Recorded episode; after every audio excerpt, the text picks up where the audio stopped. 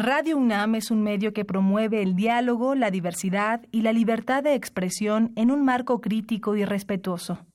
Los comentarios expresados a lo largo de su programación reflejan la opinión de quien los emite, mas no de la radiodifusora.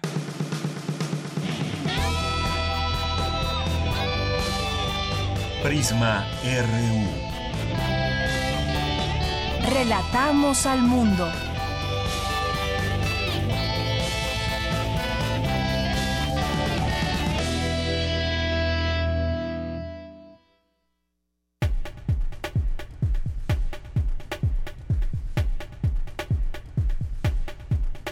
Muy buenas tardes. Qué bueno que nos acompañan en el 96.1 de FM. Es la una con cinco minutos. Les saluda aquí de este lado del micrófono de Yanira Morán con el gusto de estar con ustedes. Que terminemos la semana juntos. 5 de octubre ya y hay invitaciones, información, entrevistas que esperamos sean de su interés, pero por supuesto también esperamos su participación, como todos los días, a través de las diferentes vías que tenemos, que eh, a través de las cuales nos pueden hacer llegar comentarios, eh, reclamos, quejas, lo que quieran. Aquí somos todo oídos y lectores para escucharlos. 55 36 43 39 es nuestro número en cabina y tenemos nuestras redes sociales, arroba PrismaRU, PrismaRU en Facebook.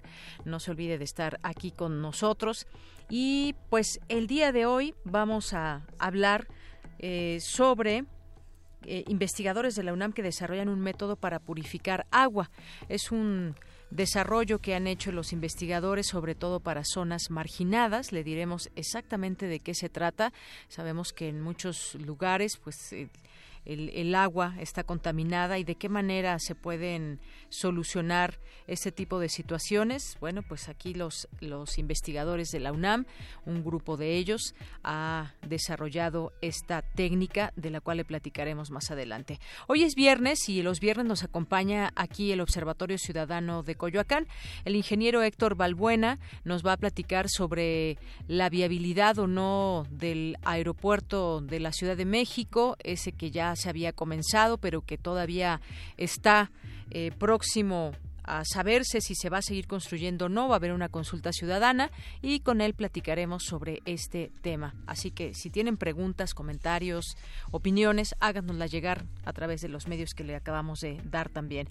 Vamos a eh, platicar y invitarlo a una exposición que hoy se inaugura, 50 años de las Olimpiadas y Movimiento del 68. Sobre todo en esta exposición se va a exponer estas herramientas, objetos que se utilizaron para hacer la creatividad, el desarrollo visual de las Olimpiadas. El profesor Alvarado, eh, Alejandro Alvarado y Carreño, pues estuvo eh, durante ese tiempo viviéndolo como profesor de la UNAM y también como diseñador en aquel entonces. Así que, pues él nos mm, invitará a esta exposición. También tendremos eh, hoy que es viernes Melomanía RU con Dulce Wet, que estará aquí con nosotros en nuestra segunda hora. No se la pierdan. También nos tiene, como todos los viernes, eh, las sugerencias, invitaciones para los eventos musicales importantes e interesantes y que puedan ser de, de su agrado. Eh, vamos a tener también hoy en Cultura, Tamara Quiroz entrevista a Nayeli Cortés, productora de La Llorona en Xochimilco, así que no se la pierdan. Vamos a tener también la cantera RU con Virginia Sánchez, que entrevista a eh, Ariana Sempualteca Sánchez, estudiante de la Facultad de Contaduría. Es Areli, Areli Sempualteca, eh, estudiante de la Facultad de Contaduría y además integrante de la selección mexicana de Tocho. No se la pierdan, esto es parte de lo que tendremos hoy en Prisma RU y mientras tanto nos vamos a nuestro resumen informativo. Relatamos al mundo. Relatamos al mundo.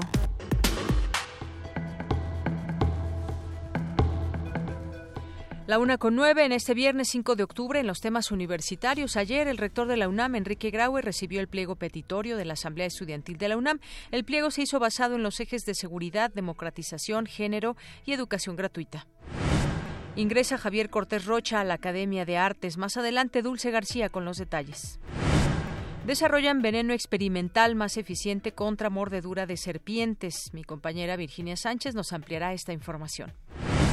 ¿Por qué en México pagamos más por la gasolina? ¿Quieres saber la respuesta? Bueno, pues más adelante Cindy Pérez Ramírez nos tendrá la información. La Facultad de Medicina de la UNAM invita al primer Congreso Internacional de Donación de Cuerpos. Cristina Godínez nos brindará todos los detalles. En los temas nacionales, a pesar de haber recibido una condena mínima por asociación delictuosa y lavado de dinero, el exgobernador de Veracruz, Javier Duarte, impugnó la sentencia de nueve años de cárcel y multa de 58 mil pesos. Por su parte, el gobierno estadounidense rechazó una petición para asegurar decenas de bienes, de bienes raíces en Florida que presuntamente adquirió Javier Duarte con recursos desviados del erario de Veracruz. El diario oficial de la Federación publicó hoy el acuerdo que declara monumento artístico el acervo personal y bibliográfico del poeta Octavio Paz. Cada año 3.7 millones de llamadas vía celular salen de siete penales estatales. Bueno, estas cifras a nivel de cada año, a nivel anual, pero son 36 mil las que se realizan aproximadamente de manera cotidiana, es decir, diario, eh, para realizar alguna extorsión a ciudadanos. Esto lo reveló un estudio del Instituto Federal de Telecomunicaciones. La Comisión Federal de Electricidad informó que cuatro de cada diez clientes residenciales o domésticos no pagan su electricidad. La Secretaría de Hacienda y Crédito Público dio a conocer las disposiciones para el otorgamiento del aguinaldo para servidores públicos correspondiente al ejercicio fiscal 2018, el cual deberá pagarse a más tardar el 15 de noviembre próximo. El partido Movimiento Ciudadano hizo ajustes en la coordinación del grupo parlamentario en la Cámara de Diputados. El legislador Iscoatl Tonatiu Bravo sustituirá a Alberto Esquere. Esta mañana se registró un sismo de 2.4 grados de magnitud al norte de Coyoacán, de acuerdo con el Sismológico Nacional. Y bueno, pues para efectos de las personas que habitan en esta zona, pues imperceptible este eh, temblor de 2.4 grados.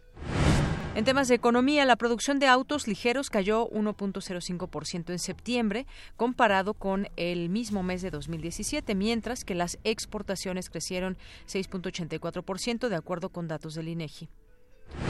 El gobierno mexicano insistirá en que los aranceles al acero y aluminio impuestos por Estados Unidos sean eliminados. El déficit comercial de Estados Unidos con México y China alcanzó niveles récord. Las importaciones registradas en agosto elevaron el déficit comercial total de Estados Unidos por tercer mes consecutivo. En temas internacionales, el Senado de Estados Unidos votó para avanzar la confirmación del juez Brett eh, Kavanaugh acusado de abuso sexual para encabezar la Suprema Corte, por lo que se perfila un voto final para su confirmación este fin de semana. Denis McQuigg, un ginecólogo que trata a víctimas de la violencia sexual en la República Democrática del Congo, y Nadia Murad, una activista de derechos humanos yazidí y sobreviviente de la esclavitud sexual del Estado Islámico en Irak, ganaron hoy el Premio Nobel de la Paz 2018. Hoy en la UNAM, ¿qué hacer y a dónde ir? Te recomendamos la Premier Nacional de Dominion, documental que expone a través de drones, cámaras ocultas y de mano la explotación animal, narrando su verdadero rostro y cuestionando la moralidad y la validez del dominio que ejerce la humanidad sobre el resto de los animales. Filmado en Australia, este largometraje se adentra en las oscuras entrañas de la ganadería moderna, y si bien se centra principalmente en los animales utilizados para la alimentación, también explora otras formas en que estos seres son explotados y abusados por los seres humanos, incluyendo la ropa, el entretenimiento y la investigación La cita es hoy a las 17 horas en la sala Carlos Monsiváis en el corazón del Centro Cultural Universitario. La entrada es libre y el cupo limitado. Hoy es viernes de danza en la UNAM, por ello te recomendamos la puesta en escena Tiempos de Resistencia, bajo la dirección de la bailarina y coreógrafa de danza contemporánea Cecilia Lugo, quien perteneció a la Compañía Nacional de Danza de Limba y el Ballet Folclórico de México. Este montaje de la compañía Danza Capital está integrado por tres obras mexicanas estrenadas en la década de los 80, En el Nido de la Serpiente, de la coreógrafa Cecilia Appleton y Amanecerá, de Arturo Garrido, así como Los Constructores y La Vida Genera Danza, del bailarín mexicano Federico Castro. Asiste a la función hoy viernes y mañana sábado 6 de octubre en punto de las 19 horas en el Salón de Danza ubicado en el Centro Cultural Universitario. La entrada es libre. Te invitamos a una visita guiada a Chalcantzingo, yacimiento arqueológico localizado en el estado de Morelos, que tuvo su época de apogeo durante el periodo preclásico medio y tardío de la cronología mesoamericana. Este sitio es ampliamente conocido por su importante acervo de arte monumental e iconografía de estilo olmeca. La cita es el próximo 13 de octubre en punto de las 8 de la mañana en el estacionamiento del Centro de Enseñanza para Extranjeros. Y la fecha límite de inscripción es hoy. Visita el sitio www.cp.unam.mx.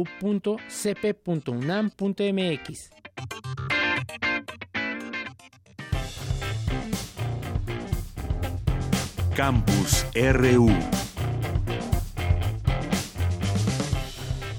La una con 15 nuestro campus universitario. En este día ingresa Javier Cortés Rocha a la Academia de Artes. Mi compañera Dulce García nos tiene información de esta gran noticia. Dulce. Deyanira, muy buenas tardes a ti al auditorio de Prisma RU. La arquitectura es un arte porque es una forma de expresión. Una construcción puede ser una pieza artística cuando se conjugan la calidad del espacio y del objeto construido y además transmiten un mensaje. Así lo considera Javier Cortés Rocha, profesor emérito de la Facultad de Arquitectura de la UNAM. El universitario ingresó recientemente a la Academia de Artes como académico de número en la sección de arquitectura. Para él fue motivo de satisfacción trabajar en el proyecto de la recuperación de los anexos del Palacio de Medicina. Es una gran distinción, remarcó aquí sus palabras. Pues es un aliento, o sea, esa incorporación es un estímulo, algo que lo impulsa a uno a abrir nuevas posibilidades, nuevos medios de comunicación de lo, de lo que se hace, no, no solamente de lo que yo haga, sino de lo que se está haciendo en arquitectura en nuestro en nuestro país y en nuestro medio, también de la relación entre práctica profesional y la academia, o sea que, que nuestro trabajo en la academia, de quienes somos profesores, pues esté alimentado por la innovación, por las novedades en la profesión, por descubrimientos de arquitectura antigua, etcétera. Cortés Rocha considera la zona metropolitana como un fenómeno complejo porque es una megalópolis, una gran red, en donde la mayor cantidad de la población se encuentra en el Estado de México. Con su ingreso a la Academia de Artes, el profesor emérito, que cuenta con medio siglo en la formación de recursos humanos, se une a otros imprescindibles de la arquitectura que integraron en su momento esa entidad, tales como Teodoro González de León, Ricardo Legorreta, Enrique del Moral, Mario Pani, y Pedro Ramírez Vázquez, quien fue uno de sus mentores. Al referirse a la UNAM, Javier Cortés Rocha dijo que esta casa de estudios se ha transformado, ha crecido y se ha diversificado, pues sus carreras están en constante evolución y renovación con procesos de acreditación que antes no existían. Hasta aquí el reporte. Muy buenas tardes. Muchas gracias, Dulce. Vamos a continuar ahora con Cindy Pérez Ramírez. En promedio, el precio de la gasolina magna en el país es de 19.79 pesos por litro. La gasolina premium se encuentra en un precio de 21, de 21 pesos con 29 centavos, mientras que el diésel está en 20 pesos con 49 centavos. Luego de estas cifras nos preguntamos por qué pagamos más por la gasolina. Adelante, Cindy, con la información. ¿Qué tal, Deyanira? Muy buenas tardes a ti y al auditorio de Prisma RU. Desde 2014 los precios del petróleo no han alcanzado un nivel de 100 dólares por barril, pero las tensiones comerciales y las sanciones de Estados Unidos a Irán podrían generar un salto de los precios del petróleo Brent en el corto plazo que lo lleve a esos niveles. Esto a su vez impulsaría los precios internacionales de la gasolina al alza. Algunos expertos estiman un incremento en los precios de la gasolina de hasta 20%. Ante este se llevó a cabo una conferencia de medios en el Instituto de Investigaciones Económicas de la UNAM, en donde el académico de esa entidad universitaria, Fabio Barbosa Cano, recalcó que los altos precios en el gas y gasolinas son un problema urgente que debe resolverse, ya que ha introducido en la economía mexicana un elemento inflacionario que castiga a los sectores de más bajos ingresos. Desde el punto de vista de la oferta, este, es decir, del aumento de los combustibles en el mercado, es poco lo que se puede hacer. Tengo que decir que mm, todas las cuencas petroleras de este país están en declinada. El comportamiento reciente de uno de los complejos petroleros más importantes de nuestro país se llama Q-Sap. Se ubica a 80 kilómetros de distancia de las costas de Ciudad del Carmen, Campeche. De allí se está extrayendo en este momento un poco más del 44% de nuestra extracción petrolera. Es probable que a la mitad del sexenio la producción, este 40% y esta producción de 850 mil barriles al día puede estar en alrededor de 400 Ninguno de los proyectos comprometidos por, eh, por las empresas privadas, contratistas, triunfadores en licitaciones de la, de, la reforma energética puede este, reemplazar esta medida. Este, este planteamiento que hago este, desde luego lo conoce el equipo de transición, lo, estamos examinando conjunto de investigadores y de profesores en tanto, David Bonilla, también del Instituto de Investigaciones Económicas, señaló que el impuesto que representa alrededor del 37% del precio de la gasolina, el famoso IEPS, es establecido cada mes por la Secretaría de Hacienda. Entonces, tú tienes una política energética y una política de transporte que está siendo decidida por la Secretaría de Hacienda. ¿Qué tanto la Secretaría de Hacienda entiende este problema? No lo sé. Mientras el peso mexicano esté fuerte, el precio de la gasolina, como es importada en su mayoría, o sea, el 80% de la gasolina es importada, obviamente si se devalúa el peso, pues se encarecen esas importaciones y automáticamente le pega al precio final. ¿Qué es lo que puede hacer el gobierno mexicano? Bueno, en este caso la Secretaría de Hacienda es manipular el impuesto que le imponen a la gasolina. Pueden utilizar eso en caso de que se venga una devaluación del peso, tú podrías bajar el impuesto.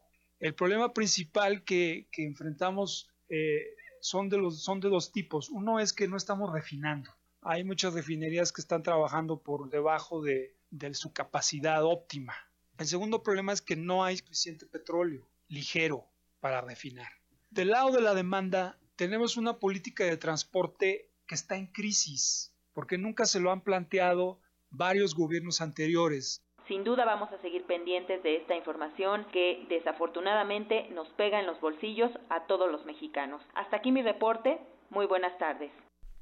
Gracias, Cindy por esta información. Y bueno, vamos ahora con Virginia Sánchez. En el Instituto de Biotecnología de la UNAM se ha desarrollado un antiveneno contra mordeduras de algunos tipos de serpientes. Cuéntanos, Vicky, muy buenas tardes. Hola, ¿qué tal, Deyanira? Muy buenas tardes a ti y al auditorio de Prisma RU. Pues actualmente en la rama de generación y diseño de antivenenos se encontró que existe un grupo muy particular de las serpientes de la familia de los elápidos por ejemplo, serpientes de coral de América, de mambas, najas o cobras de África o Asia, las cuales son muy difíciles de neutralizar por los antivenenos actuales y los antivenenos comerciales, por lo que en el Instituto de Biotecnología de la UNAM, Campus Morelos, se comenzó a diseñar una manera de generar un antiveneno que es más dirigido, más específico y por ende más eficaz para tratar los envenenamientos por este tipo de serpientes. Así nos lo detalló Guillermo de la Rosa Hernández, investigador postdoctoral de dicho instituto, quien nos habla sobre el método que siguieron para el diseño de este innovador antiveneno. Escuchémosle. Bueno, la primera fase comprendió en un estudio bioinformático en el cual nos llevó a considerar un grupo muy particular de toxinas a las cuales nosotros queríamos atacar. Esa primera fase nos eh, tomó alrededor de dos años y medio. Después creamos en el laboratorio, creamos una proteína, que en este caso es una neurotoxina con el cual nosotros, eh, inmunizando animales, particularmente caballos, pudimos generar este antiveneno que está a nivel experimental, pero que ya llegamos a una maduración de tecnología tal que ya es posible hacer eh, la transferencia a los laboratorios que están encargados de la producción, comercialización y distribución de antivenenos. A decir del especialista, la importancia de este antídoto, el cual además ya fue acreedor del premio Rosenkrantz en Biotecnología 2018 que otorga la Fundación Mexicana para la Salud y Laboratorios Roche, es que se trata del primer trabajo en el área de toxicología de producción de antivenenos y en el área de diseño de vacunas, donde se toma una secuencia artificial, no natural, a partir de muchas secuencias y muchas partes de lo que se quiere atacar. En este caso, se tomaron partes de muchas toxinas para generar la proteína recombinante sintética y entonces se tuvo que validar además este proceso biotecnológico a través de publicaciones científicas. A continuación, eh, Guillermo de la Rosa Hernández también nos comparte la siguiente etapa de este desarrollo nosotros nos enfocamos en esta parte en el grupo de las toxinas con mayor distribución en todas las especies de la familia de los elápidos, pero nosotros también nos dimos cuenta que existe un segundo grupo que también puede tener relevancia en algunas especies eh, muy particulares, por ejemplo, de serpientes de coral de Norteamérica, particularmente las que están distribuidas en Miami, en Texas, por ejemplo, y otro grupo muy particular es de serpientes, cobras, que le nombran cobras escupidoras, que están distribuidas prácticamente en toda África. Entonces, seguramente, nos, bueno, lo que sigue es, ya estamos trabajando en el desarrollo de un nuevo grupo de toxinas que son muy particulares de esas serpientes y que tomando la misma razón, la misma metodología o el protocolo que ya nosotros validamos, creemos que podemos llegar todavía a tener un antiveneno experimental contra el ápidos de un espectro muchísimo más amplio. Y bueno, pues el especialista también nos hace una muy importante recomendación de Yanir, y es de que si alguno o alguna de nosotros es picado por algún animal ponzoñoso o somos mordidos por alguna serpiente, pues es muy importante, señala que acudamos inmediatamente a cualquier centro de salud, a cualquier centro médico, ya que el tiempo, dice, es crucial, pues entre más rápido se aplique el antiveneno, pues aumenta la probabilidad de éxito para contrarrestar los efectos de la toxina. Pues este es el reporte de Yanira, muy buenas tardes. Muchísimas gracias, Vicky. Buenas tardes. Porque tu opinión es importante, síguenos en nuestras redes sociales, en Facebook como Prisma RU y en Twitter como arroba PrismaRU. Queremos escuchar tu voz. Nuestro teléfono en cabina es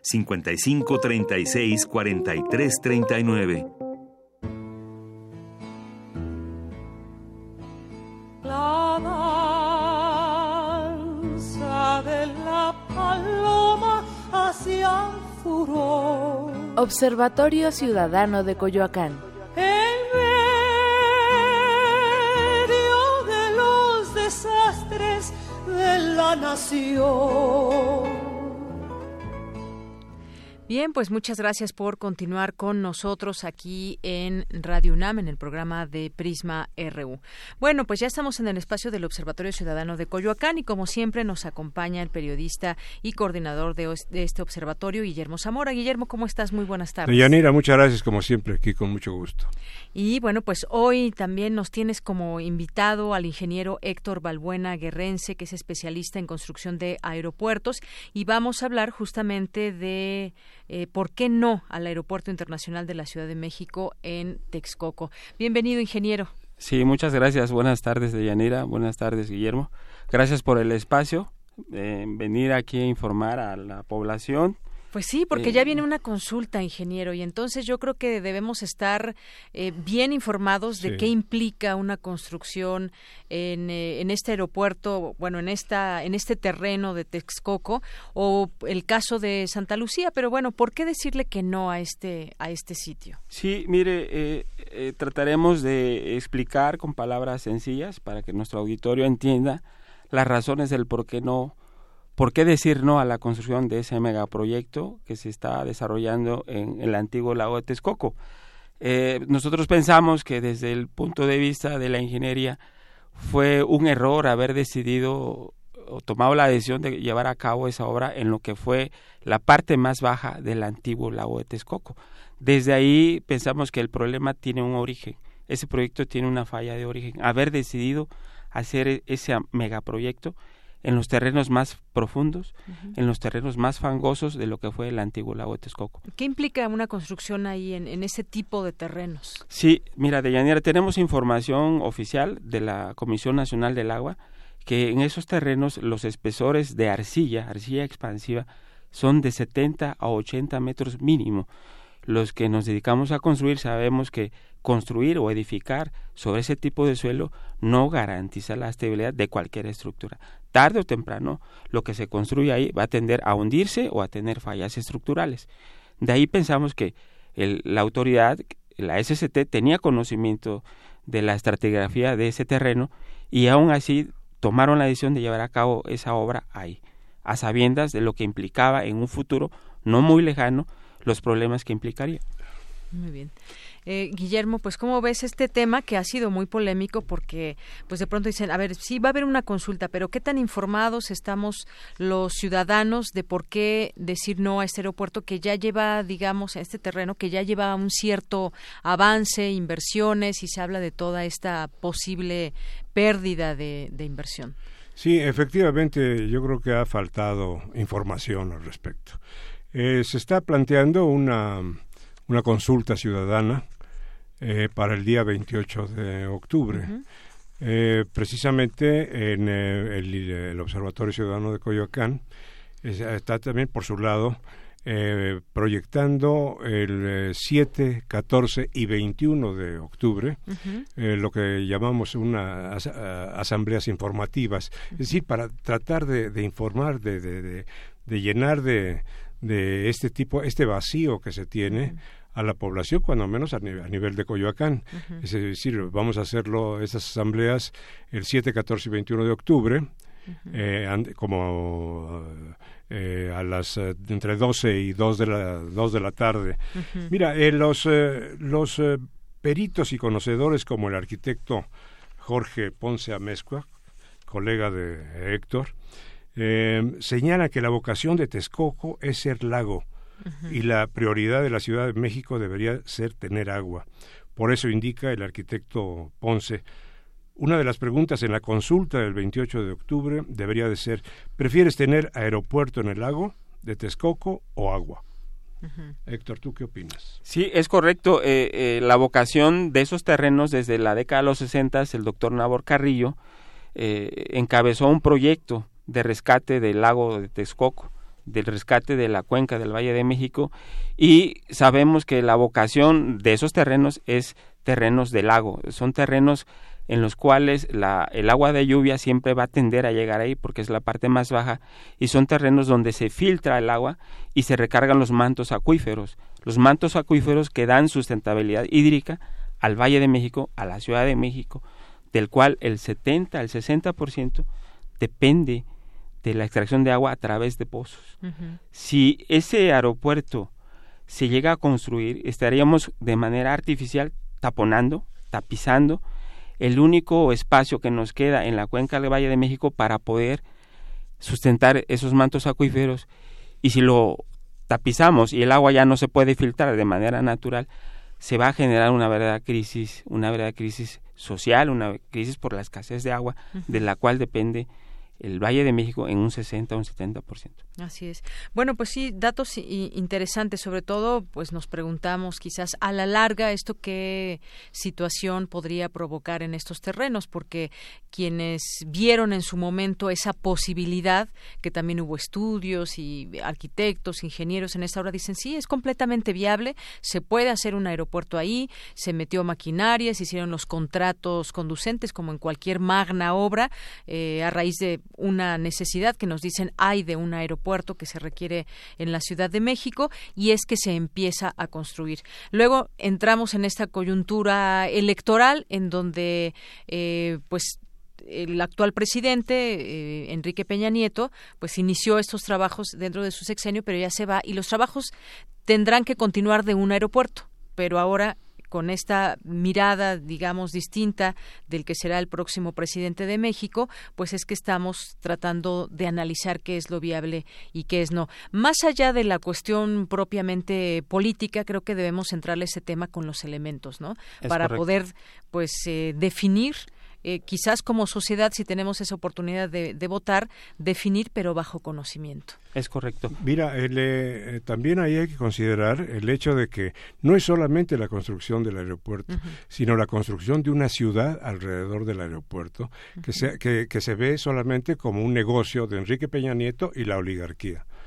Sí, nosotros pensamos que si bien es cierto que existe la necesidad de construir un nuevo aeropuerto, dado la saturación que ya tiene el actual, el Benito Juárez, pensamos que fue un error del gobierno eh, tomar la decisión de sembrarlos en eso, eh, el nuevo proyecto en esos terrenos. Pero pensamos que, que, no fue un accidente, pues eh, se habla en medios periodísticos, colegas tuyos de Yanira, Salvador García Soto, en Serpientes y Escaleras del Universal, menciona que, que el, proyecto, el nuevo aeropuerto internacional de la Ciudad de México, y también lo sostenemos nosotros, es el proyecto Ancla para un proyecto inmobiliario mucho mayor. ¿sí? Es decir, el proyecto, el aeropuerto no es en sí el, la construcción lo que representa el problema, es lo que viene después a eso, que es un desarrollo inmobiliario enorme de, miles de millones de dólares que va a representar una seria amenaza a las poblaciones aledañas de alrededor de 8 o 12 municipios cercanos al nuevo aeropuerto. Va a generar gentrificación, es decir, paulatinamente se va a dar la expulsión de los pueblos originarios de esas tierras que sabemos que son pueblos de una antigüedad de más de dos mil años. No creo que sea un proceso fácil. ¿sí? Se van a dar un conflicto social porque esas personas tienen un arraigo y un amor por su tierra de manera natural que no tan fácilmente van a decidir a ser desalojados o despojados de alguna manera. Y si en la consulta se diera un sí al aeropuerto, ¿qué sucedería? ¿No? Porque también hay que tomar en cuenta, digo, no sabemos, la verdad es que eh, pues sí tenemos en nuestras manos una gran responsabilidad. Yo quisiera que la gente que acuda a esta consulta pues lo haga bajo cierto conocimiento quizás básico de lo que implica un aeropuerto en esta zona o no. Es correcto. Eh, se ha iniciado una campaña, este, me incluyo, dando pláticas, conferencias donde la intención es informar a la población para que tenga un panorama más amplio, eh, tenga un conocimiento y pueda decidir de manera eh, objetiva en la consulta. Es decir, eh, eh, hay una campaña en medios donde se mencionan las bondades de, del por qué sí hacerlo en Texcoco, pero no se dicen los, los contras o, los prejuicios que podría ocasionar a la población. Nosotros pensamos que, que debe haber una difusión más intensa, pero de manera objetiva. ¿sí? de manera más transparente, lo cual no ha sucedido. Y que algo de lo que han, se ha criticado también, quizás quienes tengan también intereses dentro de este nuevo terreno y que ya han participado, pues una, una inversión también millonaria que ya se hizo en la zona, ¿no? Para ir limpiando el terreno y pues empezar a edificar. ¿No? Sí, se no habla. sé en qué etapa van, pero ya hay una eh, etapa. Está la danza, los números oficiales, hay otros eh, donde dicen que llevan el 30%, hay. Eh, expertos independientes dicen que no llevan ni el 20, en fin. Eh, el punto es, eh, independientemente del avance que lleven, nosotros estamos certeros y, seguros de que ese proyecto no es viable ahí. Los asentamientos que se van a presentar van a ser una seria amenaza a la operatividad del mismo aeropuerto. Tarde o temprano se van a empezar a dar asentamientos muy complejos, muy difíciles, que sí representaron una amenaza a la misma operatividad de ese aeropuerto. Y sobre todo, pues también, ingeniero, escuchar a la, a la gente que pues habita en esa zona aledaña a estos eh, terrenos que se han hecho presentes también y que han levantado la voz para que no se construya en este sitio la sobreexplotación. Y sobre todo pues sí un, un proyecto inmobiliario que ha crecido en la ciudad ese tema inmobiliario pero que específicamente ahí en el aeropuerto pues sí el construir un aeropuerto tan grande, tan importante para los vuelos que, que recibe nuestro país, pues sí estamos hablando de miles y miles de millones de dólares y muchos intereses, por supuesto. Claro. ¿no? Sí, hay intereses económicos muy fuertes, pero eh, te voy a poner un ejemplo básico. ¿Por qué debemos de decir no a la construcción de ese aeropuerto ahí en el lago Texcoco? Si se llega a construir ese aeropuerto, vamos a cancelar las pocas fuentes de recarga de los mantos acuíferos para el Valle de México. Y si esos mantos acuíferos no se recargan, se va a generar una crisis, una crisis de escasez de agua. Para millones de gentes que habitamos esta ciudad y el área metropolitana. De ahí pues de que eh, este tipo de información debe de fluir, los, la, la, población debe de saber la amenaza que representa el llevar a cabo ese proyecto ahí. Pero sabemos que, que hay decisiones eh, políticas económicas que llevaron a tomar la decisión de ejecutar esa obra a sabiendas lo que podría ocasionar, que es el negocio inmobiliario que sigue a través o va junto con pegado con el nuevo aeropuerto. Bueno, esa es una, una visión también muy importante, la parte ambiental, que, es que implicaría ¿no? En, la parte ambiental esta construcción. Pues Guillermo Zamora, no sé si tengas algún comentario Mira, nada final. más eh, quería yo insistir. Hay que decir no al, al aeropuerto en el lago de Texcoco, porque una comunidad puede no tener muchas cosas, pero no le puede faltar el agua. Muy bien. Pues muchísimas gracias, Guillermo Zamora, periodista, coordinador del Observatorio Ciudadano de Coyoacán. Gracias, ingeniero Héctor Balbuena, eh, guerrense, por esta información. Creo que pues hay que llegar justamente con eh, pues un mínimo de conocimiento cuando vayamos, si es que piensan hacerlo, las personas que nos escuchan, decir sí o no a este nuevo aeropuerto por qué, conocer lo básico por lo menos de lo que implica. Muchísimas gracias a ambos. Gracias, Deyanira. Muchas gracias, Deyanira, muchas gracias a Radio UNAM. Y por último, invitamos a la población a que asistan el día 7, domingo, 7, de 12 a 2 en la Plaza Centenario de Coyoacán. Vamos a llevar a cabo un plantón con el Observatorio Ciudadano Coyacán para apoyar la propuesta de decir no al nuevo aeropuerto en Texcoco y sí a Santa Lucía. E informar a quienes e informar tengan a la vez, preguntas que hacer. Muy bien, pues muchísimas gracias. Ahí invitamos Gracias, al auditorio. Buenas tardes. Porque tu opinión es importante, síguenos en nuestras redes sociales, en Facebook como Prisma RU y en Twitter como arroba PrismaRU. Queremos escuchar tu voz. Nuestro teléfono en cabina es 55 36 43 39.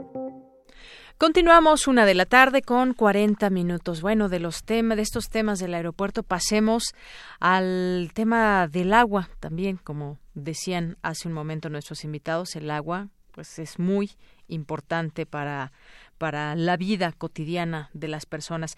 Ya está en la línea telefónica el doctor Iván Camps Balabanov, integrante del grupo de ciencia de materiales del Instituto de Ciencias Físicas de la UNAM. Doctor, bienvenido a este espacio. Muy buenas tardes. ¿Qué tal? Buenas tardes, Yanira. Bueno, pues eh, leímos esta eh, información, nos parece muy interesante y quisimos invitarlos para platicar sobre este tema de purificar agua. Y es que un equipo de investigadores de la UNAM, Campus Morelos, desarrolló membranas capaces de retener hasta el 98% metales pesados presentes en el agua.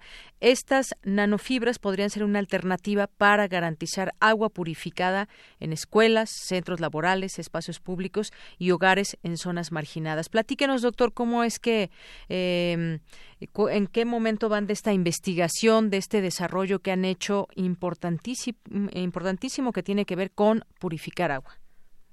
Muchas gracias. Pues sí, como, como lo mencionas, el, el proyecto tiene como, como, como, como un fin eh, el atacar un problema, un problema eh, bastante serio que es el garantizar ah, agua limpia, agua potable para, para todo el mundo.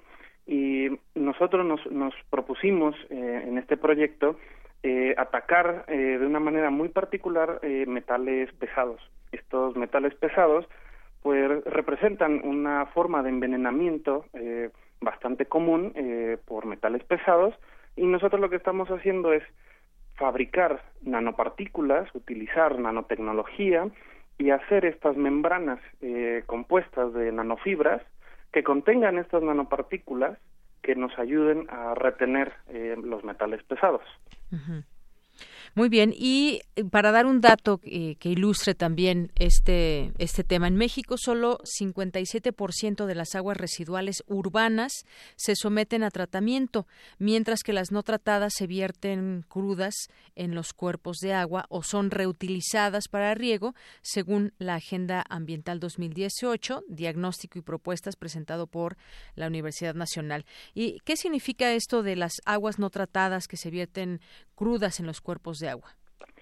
Bueno, eh, de manera tradicional eh, en México el, el, la gran mayoría de, de, de las aguas eh, se someten a un proceso de sedimentación y posteriormente a un proceso de cloración que es lo que lo que comúnmente se suele hacer pero eso no ataca todos los problemas y todos los contaminantes que, que puede haber Eh, es decir no sometemos a, a un proceso de cosas más mm, pequeñas que las macroscópicas que, caen en la sedimentación y estas posiblemente se pueden incorporar eh, en el agua potable, en el agua que nos llega a las casas, en el agua que utilizamos inclusive para, para el mismo riego. Muy bien, y pues bueno, ante esta situación que tenemos, este grupo ha desarrollado esta posibilidad. Esto ya viéndolo, digamos, en el, eh, en cómo se podría adaptar a las comunidades, leo yo aquí de zonas marginadas. ¿Cuándo podría, digamos, ser una realidad todo esto? ¿Cómo se podría implementar? Porque hay, pues, mecanismos que llevan, quizás hasta burocráticos, no lo sé, para que esto ya sea una realidad en distintos sitios. Bueno, eh, todo es eh, parte de un, de, un mecanismo. Eh, ciertamente nosotros nos enfocamos más hacia la parte de la prueba del concepto, de garantizar que, que el producto, que la idea que estamos desarrollando cumple las expectativas. Nos estamos basando en normas mexicanas para la descontaminación de agua, para saber que estamos dentro de los parámetros permitidos. Ciertamente, nos gustaría el, el, poder ofrecer una tecnología palpable, lo cual implicaría involucrar a más, eh, más cuerpos de, de trabajo multidisciplinarios, los cuales ataquen el problema particular de un diseño, un prototipo palpable para el público. Puede ser un simple filtro que se ponga dentro del, de, de la red de agua potable, eh, en, tus en tu casa o cosas así, en las escuelas, que ya sea un producto eh, de alguna forma comercializable o inclusive eh, de fácil distribución. Así es. Y bueno, son muchas las pruebas en laboratorio que se llevan a cabo, doctor, y pues muchas veces son proyectos que se desarrollan a lo largo de mucho tiempo. Ah, tienen que hacer observaciones, una y otra vez pruebas que se van eh, pues ahí calificando a través de los métodos que ustedes tienen. Y bueno, pues esto, ¿cuánto tiempo más o menos les ha llevado todo este desarrollo para darnos una idea? El, el proyecto tiene la perspectiva de, de, duración de tres años. eh, nosotros ya estamos en, en, en, digamos, en la fase final, en la cual estamos eh, ya con un prototipo, digamos, eh, a nivel laboratorio, es decir, ya tenemos un material palpable que ya podemos eh, utilizar para nosotros descontaminar aguas que nosotros contaminamos de una forma controlada y ya la podemos eh, probar que, que realmente funcione. Es por eso que podemos ofrecer eh, este tipo de, números. Y ciertamente el, el último paso que nos queda es eh, la prueba de reutilizabilidad. Saber cuántas veces eh, somos capaces de, de, realizar exactamente el mismo trabajo con la misma membrana.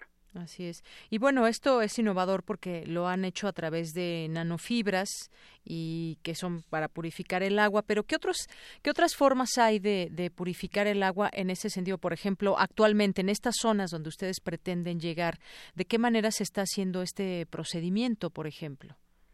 Bueno, eh, no, digamos, eh, a, nivel laboratorio, eh, es solo una pequeña parte de lo que realmente implicaría eh, atacar un problema un problema real porque en el problema de la vida real pues tenemos eh, más parámetros tenemos más variables que tener en cuenta pues inclusive que, el agua haya sido previamente eh, tratada para partículas más grandes que puedan restarle la habilidad a la función de, de nuestra membrana. Eh, también puede tener eh, bacterias, puede tener microbios y cosas que también serían eh, más variables que, que, que, nosotros eh, nos complicaría, por así decirlo, el, el, el, atacarlo a nivel laboratorio. Pero ciertamente nos gustaría que nuestras membranas fueran capaces de atacar eh, una gran eh, gama de, problemas, no únicamente el, el, tema de los metales pesados, que ciertamente es el, el, primordial en el que estamos trabajando, pero pues, ¿por qué no eh, combinar distintas tecnologías eh, disponibles? Pues puede ser a través de un proceso de filtrado con, con, con membranas eh, de macropartículas, puede ser algunas empresas, en, mi conocimiento, utilizan la tecnología de ozonificación, eh, utilizan a través de filtros de, carbono, inclusive en muchos hogares eh, es común tener nosotros mismos instalar un pequeño filtro para poder eh, tener agua eh, bebible eh, directo de, de, la llave. Sí. Em, ciertamente sería un gran reto para, para nosotros, para el, para el proyecto y para el grupo de trabajo, el poder fusionar de alguna forma de una, una, etapa final, el poder fusionar todas estas tecnologías ya disponibles con la nueva que estamos eh, proponiendo eh, para poder obtener un producto pues que sea limpio, que sea puro, que sea garantizable eh, a cualquier sector de la población. Muy bien. Bueno, pues es un tema interesante este de la purificación del, del agua y sobre todo este desarrollo que ustedes abonan dentro de estas formas de, eh, de limpiar el agua, pues en términos así más, eh, más coloquiales y bueno, esta, este desarrollo de nanofibras. Pues seguimos eh, en el tema. Ojalá que cuando ya esto sea una realidad también podamos platicar para conocer a qué lugares han llegado con este, con este proyecto que desarrollan ustedes desde este campus allá en, en eh, Morelos. Muchas gracias, doctor. A ustedes. Muy buenas tardes. Fue el doctor Iván Camps Balabanov, integrante del Grupo de Ciencias de Materiales del Instituto de Ciencias Físicas de la UNAM. Queremos escuchar tu voz. Nuestro teléfono en cabina es 55 36 43 39. Porque tu opinión es importante, síguenos en nuestras redes sociales, en Facebook como Prisma RU y en Twitter como arroba PrismaRU.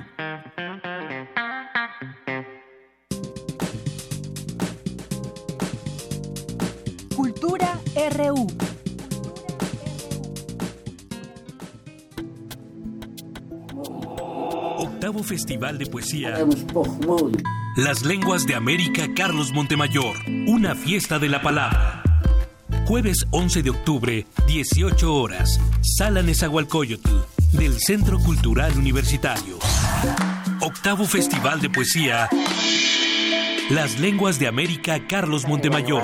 Entrada libre. Hola, Deyanira. Pues así empezamos hoy Cultura. ¿Qué tal, Tamara Quiroz? Muy buenas tardes. Deyanira, muy buenas tardes. Me da mucho gusto saludarlos desde los micrófonos de Radio UNAM y entrando a la información cultural, pues ya escucharon. La UNAM, a través del Programa Universitario de Estudios de la Diversidad Cultural y la Interculturalidad, celebrará el octavo Festival de Poesía Las Lenguas de América Carlos Montemayor. Una fiesta de las lenguas que reúne a poetas de diferentes países con el propósito de ser una plataforma que a través de la poesía conozca las lenguas originarias en nuestro continente sin distinción entre lengua, idioma o dialecto. Ayer estuvimos en la conferencia de prensa donde estuvieron presentes Juan Mario Pérez, quien es secretario técnico del PUIC, el poeta y periodista Mardonio Carballo, también estuvo la poeta y narradora zapoteca Natalia Toledo, quien será una de las conductoras del evento y, por supuesto, el director del Programa Universitario de Estudios de la Diversidad Cultural y la Interculturalidad, el PUIC, José del Val, quien, bueno, en su oportunidad resaltó la importancia de tener mayores espacios para desarrollar las lenguas originarias como un uso social. Así que, bueno, vamos a escuchar al etnólogo José del Val.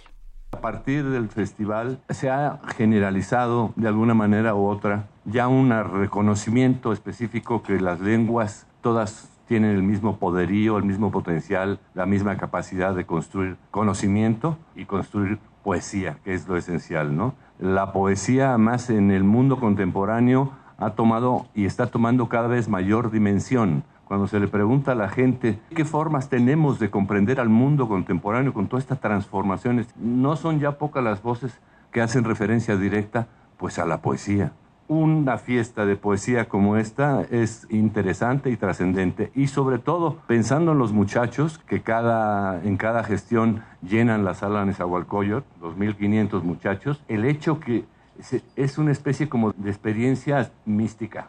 O sea, los muchachos entran y después de escuchar durante dos horas y media o tres poesía en, en 12 lenguas, efectivamente, salen transformados. Creemos que aparte tiene un efecto curativo en ese sentido.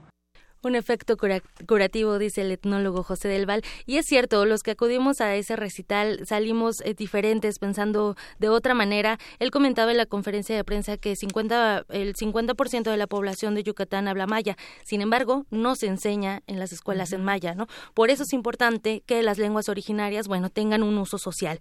En esta edición les cuento que, bueno, pues va a haber, eh, participarán 12 poetas de Guatemala, Colombia, Chile, Canadá, Brasil, Estados Unidos y también México. Así que vayan apartando la fecha. El lunes también vamos a hablar de esto con uno de los participantes, pero mientras vayan apartando la fecha, porque la cita es el jueves 11 de octubre a las 6 de la tarde en la sala Nezahualcóyotl del Centro Cultural Universitario y además la entrada es totalmente libre.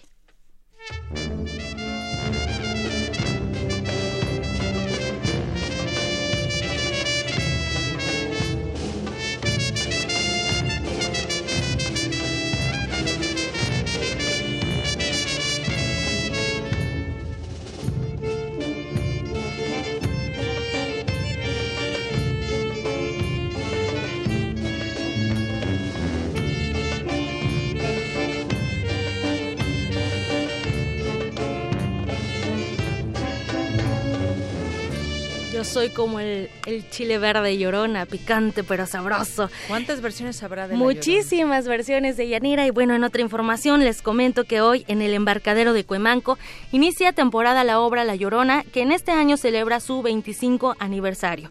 Con más de 600 representaciones ininterrumpidas, esta puesta en escena pues se lleva a cabo en la isla Tlilac durante los meses de octubre y noviembre, en medio de, las en el medio de los tradicionales canales de Xochimilco, donde se crea además un ambiente de misticismo por la celebración de este Día de Muertos. Además, Xochimilco ya de por sí es un lugar mágico. Y bueno, cada edición, toda la gente que está detrás de esta puesta en escena se une a las causas sociales, a los problemas que aquejan a nuestro país. El año pasado dedicaron la temporada a los damnificados por el sismo y en este año conmemoran pues 25 años de vida y muerte, justicia para los caídos, 50 aniversario del movimiento estudiantil de 1968.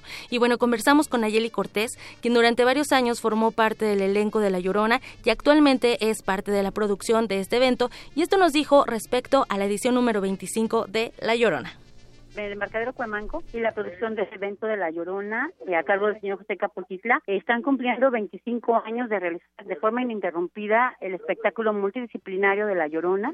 En este año se llama La Llorona, un cuarto de siglo, justicia para los caídos, y está dedicada principalmente a todos los caídos del país, haciendo una mención muy especial a la conmemoración de los 50 años del movimiento estudiantil del 68, sin olvidar a los 43 de Ayotzinapa, y pues tantos caídos que hay en el país, estamos hablando de Axeal, Aguas Blancas, la Guardería BC, los 19 de septiembre, vaya, todas ellas personas que de alguna u otra manera han sido caídos de nuestro país y que todavía no reciben la justicia que seguimos esperando. Es un recordatorio a todo el pueblo mexicano de que esta petición pues no es una petición nada más de un momento o de un lugar o conmemorativa, sino tiene que ser algo vigente y no. Y pues a través de esta leyenda con mayor arraigo en el país, nos hace remembrar a esta mujer doliente que está penando por sus hijos. Pues sus hijos somos todos, todos, en este caso todos los mexicanos. Dentro de esta representación de la leyenda de La Llorona, pues vamos a escuchar música totalmente en vivo, música contemporánea con instrumentos modernos y prehispánicos, cantos en náhuatl, también mucha danza prehispánica de tradición y por supuesto teatro. Todo esto a partir de hoy y hasta el 18 de noviembre, así que bueno, si van a asistir, también se les recomienda llevar ropa abrigadora, repelente de mosquitos, mucho repelente de mosquitos y eh, bueno, es necesario llegar una hora antes de la función para abordar la trajinera. Tú llegas al embarcadero de Cuemanco, te subes a la trajinera, realizas un pequeño recorrido donde vas a ver unas tumbas representativas por el Día de Muertos y después te vas a llegar a la isla donde todas las trajineras se van a aparcar, por así decirlo, eh, bueno, se van a, estacionar, a detener. y ahí vas a poder disfrutar de esta leyenda, de todo lo que realizan estas personas que de verdad es impresionante. Eh, a mí me encantó. Bueno, no les voy a contar mucho. noche, ¿no? Tienes que ir. Tienes que ir de Yanira porque además no puedes, eh, comentaba con Ayeli que no puedes parpadear porque de repente vas a ver en el lago algunas eh, cosas diferentes y, y que te llevan como como otro espacio, ¿no? O sea, te olvidas que estás en una gran urbe y de verdad te adentras a la leyenda y eso de verdad es maravilloso. de hecho, en la presentación para medios que se realizó el miércoles, abrieron también un espacio a un contingente de estudiantes de la UNAM y del Politécnico eh, para conmemorar a los caídos del 2 de octubre de 1968.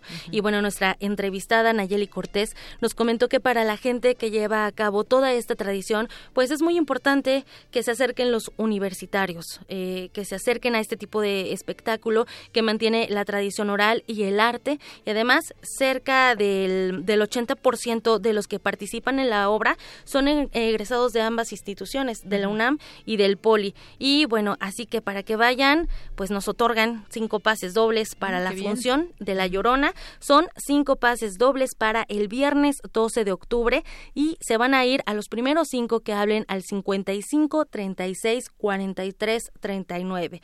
Vamos a estar teniendo más eh, pases durante toda la temporada, entonces no, no se enojen si no alcanzan, pero eh, bueno, ahorita tenemos... Para que puedan ganárselos. Exactamente, ahorita tenemos cinco pases dobles para que vayan el 12 de octubre. Necesario llegar una hora antes al embarcadero de Cuemanco. Daniel quiere ir. Daniel quiere ir, pero no puede. Sí, porque son para los radioescuchas. Bueno, en algún momento, que no, claro, que vaya con que vaya, sí, sí, sí, de verdad no, les va a encantar, a mí me encantó, lo recomiendo ampliamente y bueno, ya casi nos vamos, les recordamos que en el marco del Día Internacional de la Música, la UNAM presenta Música contra el Olvido durante tres días, el 6, 7 y 8, eh, bueno, de octubre, son cuatro porque inician hoy y vamos a poder disfrutar de la música de diversas agrupaciones. Van a estar de Guadalupe, la Sexta Vocal, la Orquesta Vulgar, Belaco y Human Drama en el Centro Cultural Universitario.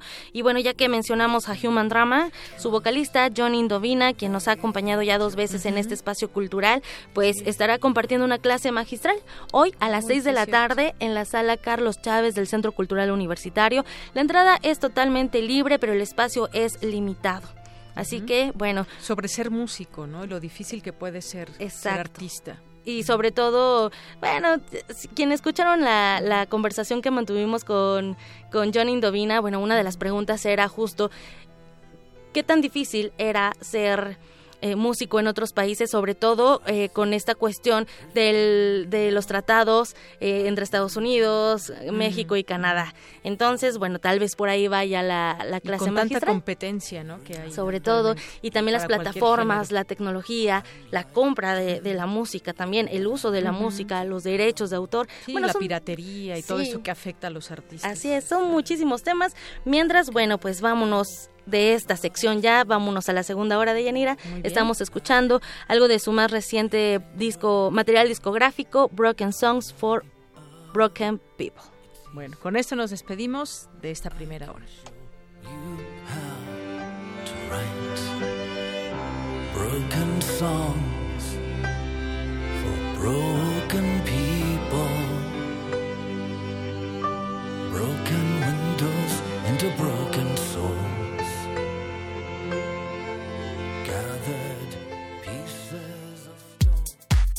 Prisma RU.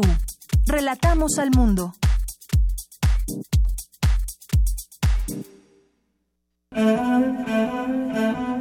...2018... 100 años del nacimiento de Louis Althusser. La primera pregunta que le hice, ¿por qué entre los autores que usted menciona como influyentes en su obra no aparece ningún marxista?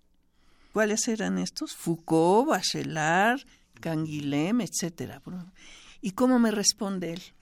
Pues es muy simple, porque lo que han hecho de la filosofía en los países socialistas es absolutamente aplastante. En cambio, los que acabas de citar, los franceses, sí permiten seguir pensando. Doctora Fernanda Navarro, estudiosa de la filosofía. Louis Althusser, 96.1 de FM.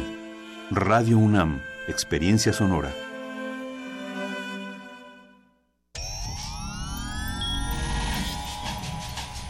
Saborea colorear una paleta o sellar una carta. Para ser gracioso o ser grosero. Para ser amoroso o para ser muy amoroso. Para reír y para hablar. Las posibilidades de la lengua son infinitas. Muerde lenguas, letras, libros y galletas. Lunes y miércoles, 20 horas. Por el 96.1 de FM. Radio UNAM. La psicología observa al ser humano, sus escenarios y comprende su diversidad. Adentrémonos en ella. Juntos hagamos Conciencia, Psicología y Sociedad. Un programa de análisis y reflexión con Berenice Camacho y las doctoras en psicología Tania Rocha y Mariana Gutiérrez. Todos los lunes a las 18 horas por el 96.1 de FM y su retransmisión los jueves a las 16 horas por el 860 de AM. Radio UNAM, Experiencia Sonora. Vamos, Paco, si alcanzamos. Ponte de puntita, Sofía. Nosotros les ayudamos. Súbanse por aquí. ¿Listo? Probando, probando. Uno, dos, tres. Ok, listo. Ahora sí, ¿me escuchan? Mis amigos y yo los queremos invitar a la consulta infantil y juvenil 2018. Si tienes entre 6 y 17 años, participa. Pídele a tus papás que te lleven del 17 al 25 de noviembre a parques, escuelas y módulos del INE. Porque mi país me importa. Vamos todas y todos a participar. INE. El Laboratorio Arte Alameda exhibe la muestra Los pies en el agua y la mirada en las estrellas, Esperando el relámpago, integrada por 10 piezas pictóricas, escultóricas, mecánicas, fotográficas, sonoras y fílmicas, que son el resultado de la convocatoria del programa Arte, Ciencia y Tecnología, convocado por la Secretaría de Cultura, el CENART, el INBA y la UNAM, para vincular el arte y la tecnología. Los pies en el agua y la mirada en las estrellas, Esperando el relámpago, se puede visitar en el Laboratorio Arte Alameda. La UNAM y el Politécnico fueron las principales universidades en lucha durante el movimiento estudiantil de 1968. Se reunieron hoy representantes de 38 comités de lucha provenientes de la Universidad Nacional, el Politécnico, Chapingo y las normales. A 50 años, descarga semanalmente la crónica documental Este día en 1968. Con las voces de Daniel Cassés y Flora Botton, vive el día a día del movimiento. Solo en descargacultura.unam. Tenemos la fusión exquisita para ti. Dos esencias finamente mezcladas que al entrar en contacto con tu ser te harán bailar. Diáspora de la danza. La música a través del cuerpo. Acompaña a Juan Arturo Brennan de lunes a viernes a las 6.40 de la mañana y a las 15 horas por el 96.1 de FM. Radio UNAM. Experiencia sonora.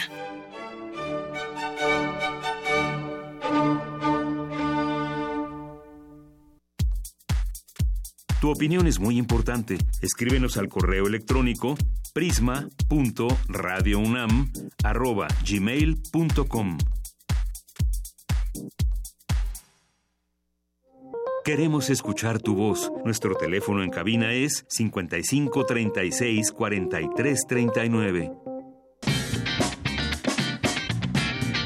Mañana en la UNAM, ¿qué hacer y a dónde ir?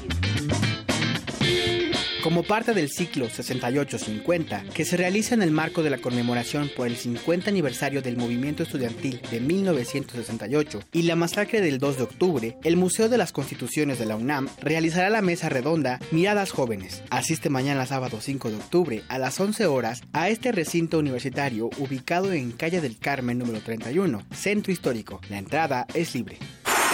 TV UNAM te invita a disfrutar del largometraje A Medio Siglo de México 68, serie documental del cineasta mexicano Carlos Volado, quien incluyó en este trabajo audiovisual fotografías, registros históricos y entrevistas a diversos personajes de la época, para dar pie a la reflexión sobre las repercusiones para la vida social, cultural y política del país. Esta cinta cuenta con la participación de especialistas en temas de política e historia, como el escritor Jorge Volpi, el conductor de Canal 11 Ricardo Rafael, el historiador Pedro Salmerón, así como líderes estudiantiles, entre los que destaca Félix Hernández Gamundi, Ifigenia Martínez, Raúl Álvarez Garín y Tomás Cervantes Cabeza de Vaca, quienes enriquecen el panorama de la época. No te pierdas este documental que se transmitirá por TV UNAM el próximo domingo 7 de octubre a las 10.30 horas por el canal 20.1 de televisión abierta.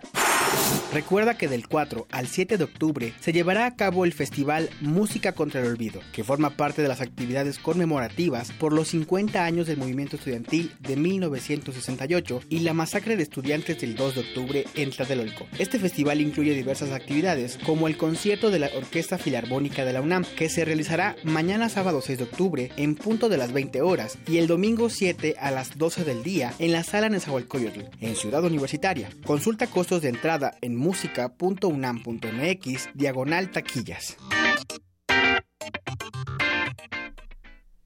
Bien, continuamos. Gracias por seguir con nosotros en esta segunda hora de Prisma RU en el 96.1 de FM y aprovechamos también para mandar saludos a quienes nos escuchan a través de www.radio.unam.mx, como lo hace también Ramón Vázquez, que nos escribe desde Dallas, Texas y opina sobre el aeropuerto y nos dice agua o aeropuerto. Tremendo dilema. Buenas tardes y saludo desde Dallas, Texas. Muchas gracias, eh, Ramón y gracias también a quienes están ahí presentes a través de la radio, a través de el teléfono que nos envíen alguna algún comentario y a través de las redes sociales.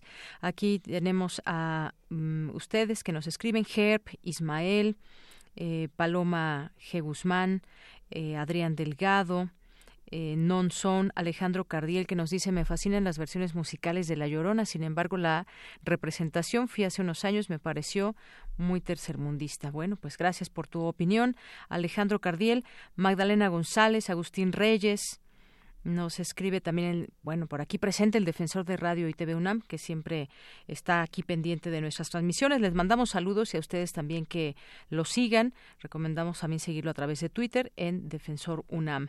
Galán de Barrio, Ingeniería UNAM, Minería UNAM.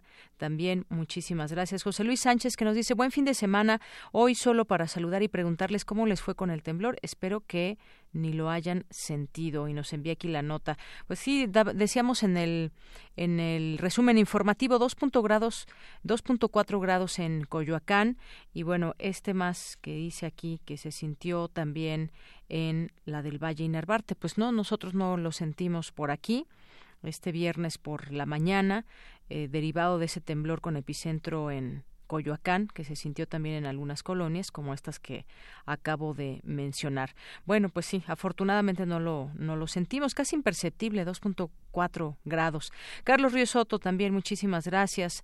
Al IUNAM, a Juan Martínez, a Abimael Hernández, Teresa Franco, Loreniux, Luciana Kaplan, eh, Edgar Chávez García, muchas gracias también que nos escribes eh, por aquí a través de las redes sociales. ¿Quién más anda por aquí? Bueno, pues Editorial Enequén también, Magdalena González también siempre presente. Gracias por la fotografía de la alegría. Eh, Verónica Ortiz Herrera nos dice, ¿Me podrían dar la fecha de las pláticas que dará el Observatorio Ciudadano de Coyoacán sobre el aeropuerto? Nos dijeron que eran tres. La primera es el próximo domingo a las eh, 12, de 12 a 2, ahí en la, en la plaza de Coyoacán y ahí pueden acercarse a los integrantes de este observatorio y sobre todo, pues como decíamos, para informarnos sobre este, esta construcción. Silvia Vargas también eh, Alejandro Cardel que nos dice respecto al nuevo aeropuerto no es la parte técnica lo que genera dudas, lo que todos sabemos es que el punto tiene que ver con la corrupción y de eso no se ha hablado lo suficiente. Pues sí, efectivamente también cómo se adjudican los contratos para la construcción, el desarrollo de una obra tan importante, de, de las más importantes eh, por pues todo lo que implica un aeropuerto. Pues sí, vamos a seguir hablando del tema. Una es incluso la parte ambiental también y ese tema de la corrupción que mencionas, pues sin duda también muy importante. González Cano, muchos saludos. Editorial Enequén que nos están escuchando también dice todos los profes de la EPOEM 257 nos están escuchando. Pues muchos saludos a todos los profesores allá de EPOEM 257. Eh, muchas gracias y vamos a continuar con la información. La Facultad de Medicina de la UNAM invita al primer Congreso Internacional de Donación de Cuerpos. Cristina Godínez nos tiene información al respecto. Adelante, Cris. Así es, Deyanira. Muy buenas tardes. En este Congreso habrá conferencias magistrales en donde se hablará de la experiencia del programa de donación de cuerpos en otras universidades, también sobre la donación de cuerpos en beneficio de los trasplantes o en beneficio de las ciencias de la salud. Escuchemos al doctor Diego Pineda Martínez, jefe del Departamento de Anfiteatro de la Facultad de Medicina de la UNAM. Contaremos con la presencia de países como Estados Unidos, España, Costa Rica y por supuesto México. Dentro del Congreso hablaremos temáticas tan importantes como el derecho y la donación de cuerpos, desde la filosofía hasta la tecnología en la donación, entre muchos otros.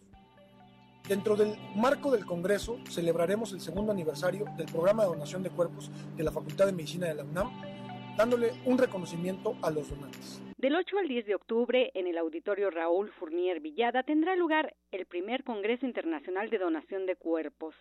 Para mayor información pueden consultar el programa en la página de la Facultad de Medicina de la UNAM. Este es mi reporte. Buenas tardes. Gracias, Cristina. Muy buenas tardes. Y bueno, algunos temas nacionales para comentar con ustedes en esta en esta tarde de 5 de octubre. Se inicia una investigación por robo cuentavientes. No sé si a usted le ha pasado algún conocido que de pronto pues sale del banco si sacó dinero y pues inmediatamente lo interceptan algunos individuos o lo amenazan y le dicen incluso la cantidad exacta de dinero que trae y esto pues muchas veces no se entendería sin la participación de empleados de los bancos. Bueno, pues la Procuraduría Capitalina ya inició investigaciones para eh, pues investigar el modus operandi de los robos a cuentavientes después de confirmar que estos delitos han bajado desde que empezó el año. Son distintas formas en que se ha robado a cuentavientes. Sabemos también de los hackeos de los que pueden ser objeto o incluso del robo de identidad. Y a pesar de que los primeros avances arrojan que son delincuentes ocasionales, muchas víctimas han reportado que van directo contra ellos, les dicen la suma exacta y pues eh, eh, les quitan, eh, se arrebatan su dinero. Cinco cuentavientes han acusado a los cajeros como responsables de señalarlos para ser atracados al salir de la sucursal. Y es que sabemos que en los bancos hay cámaras, en los cajeros, en las ventanillas, eh, todas esas zonas normalmente pues permitirían conocer la identidad la físicamente de estas personas que en todo caso dentro de un banco operan. Pero qué pasa con los que operan fuera de los bancos esto también preocupa a los cuentavientes que muchas veces retiran dinero y pues recientemente por ejemplo eh, un eh, una persona retiró una fuerte cantidad de dinero y lo intentaron asaltar y pues uno de sus escoltas mató a la persona, al supuesto eh, ratero que le pretendía quitar esa una suma de dinero. Bueno, pues todo esto se está investigando ya por parte de la Procuraduría Capitalina. Son muchas formas eh, de arrebatar el dinero, de asaltar a los cuentavientes.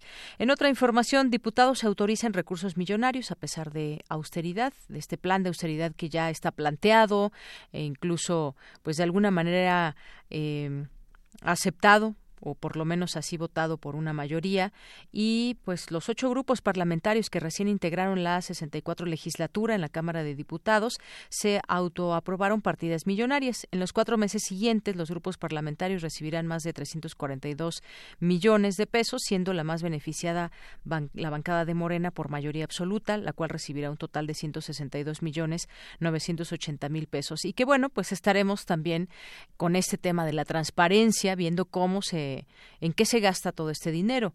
Eh, hay partida, una partida, por supuesto, para ambas cámaras eh, y son partidas millonarias, pero hay también, me parece, definido un plan de austeridad. Vamos a ver hasta dónde llega este plan y ese ahorro qué le implicaría al erario público, más allá de todo este dinero que pueda recibir una bancada u otra. El PAN, por ejemplo, va a recibir 162 millones 262 mil pesos, casi lo de Morena también. En tercer sitio, el PRI recibirá 33 millones, bueno, que por primera vez recibirá menos el PRI por el número de legisladores que tienen en sus bancadas. Pues a seguir de cerca ese tema desde transparencia.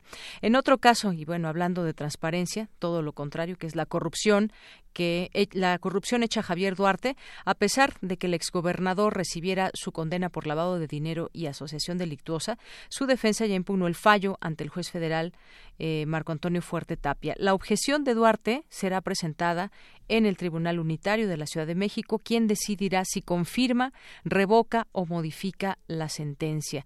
Si la apelación de Duarte no logra revocar su condena en prisión, podría solicitar su libertad anticipada después de cumplir la mitad de su condena.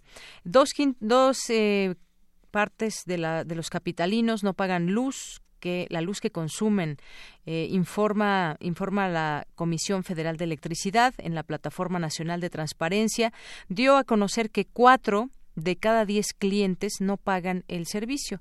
Es decir, que mucha gente pues tiene ahí su llamado o conocido como diablito, no paga la luz, a muchos les parece alto el precio de la luz, pero pues también se reportan por otra parte pérdidas de la Comisión Federal de Electricidad y también pues muchos de ellos justifican que el precio de la luz se ha ido incrementando y lo pueden ver a través de sus recibos que les llegan periódicamente cómo ha incrementado el cobro o el precio de la luz.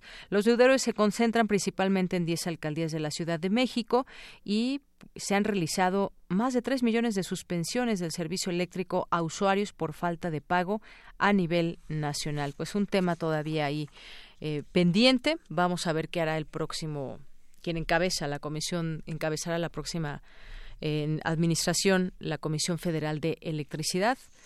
Ahí, Manuel Bartlett, veremos también cuáles son los planes desde la CFE.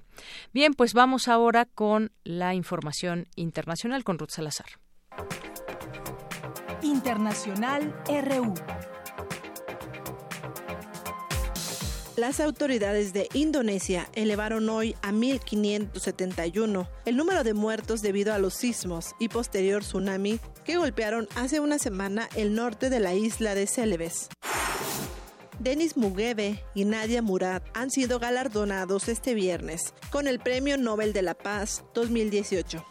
Mukwege es un ginecólogo que cura mujeres violadas en la República Democrática del Congo y dedicó su premio a las mujeres de todo el mundo enfrentadas a la violencia diaria.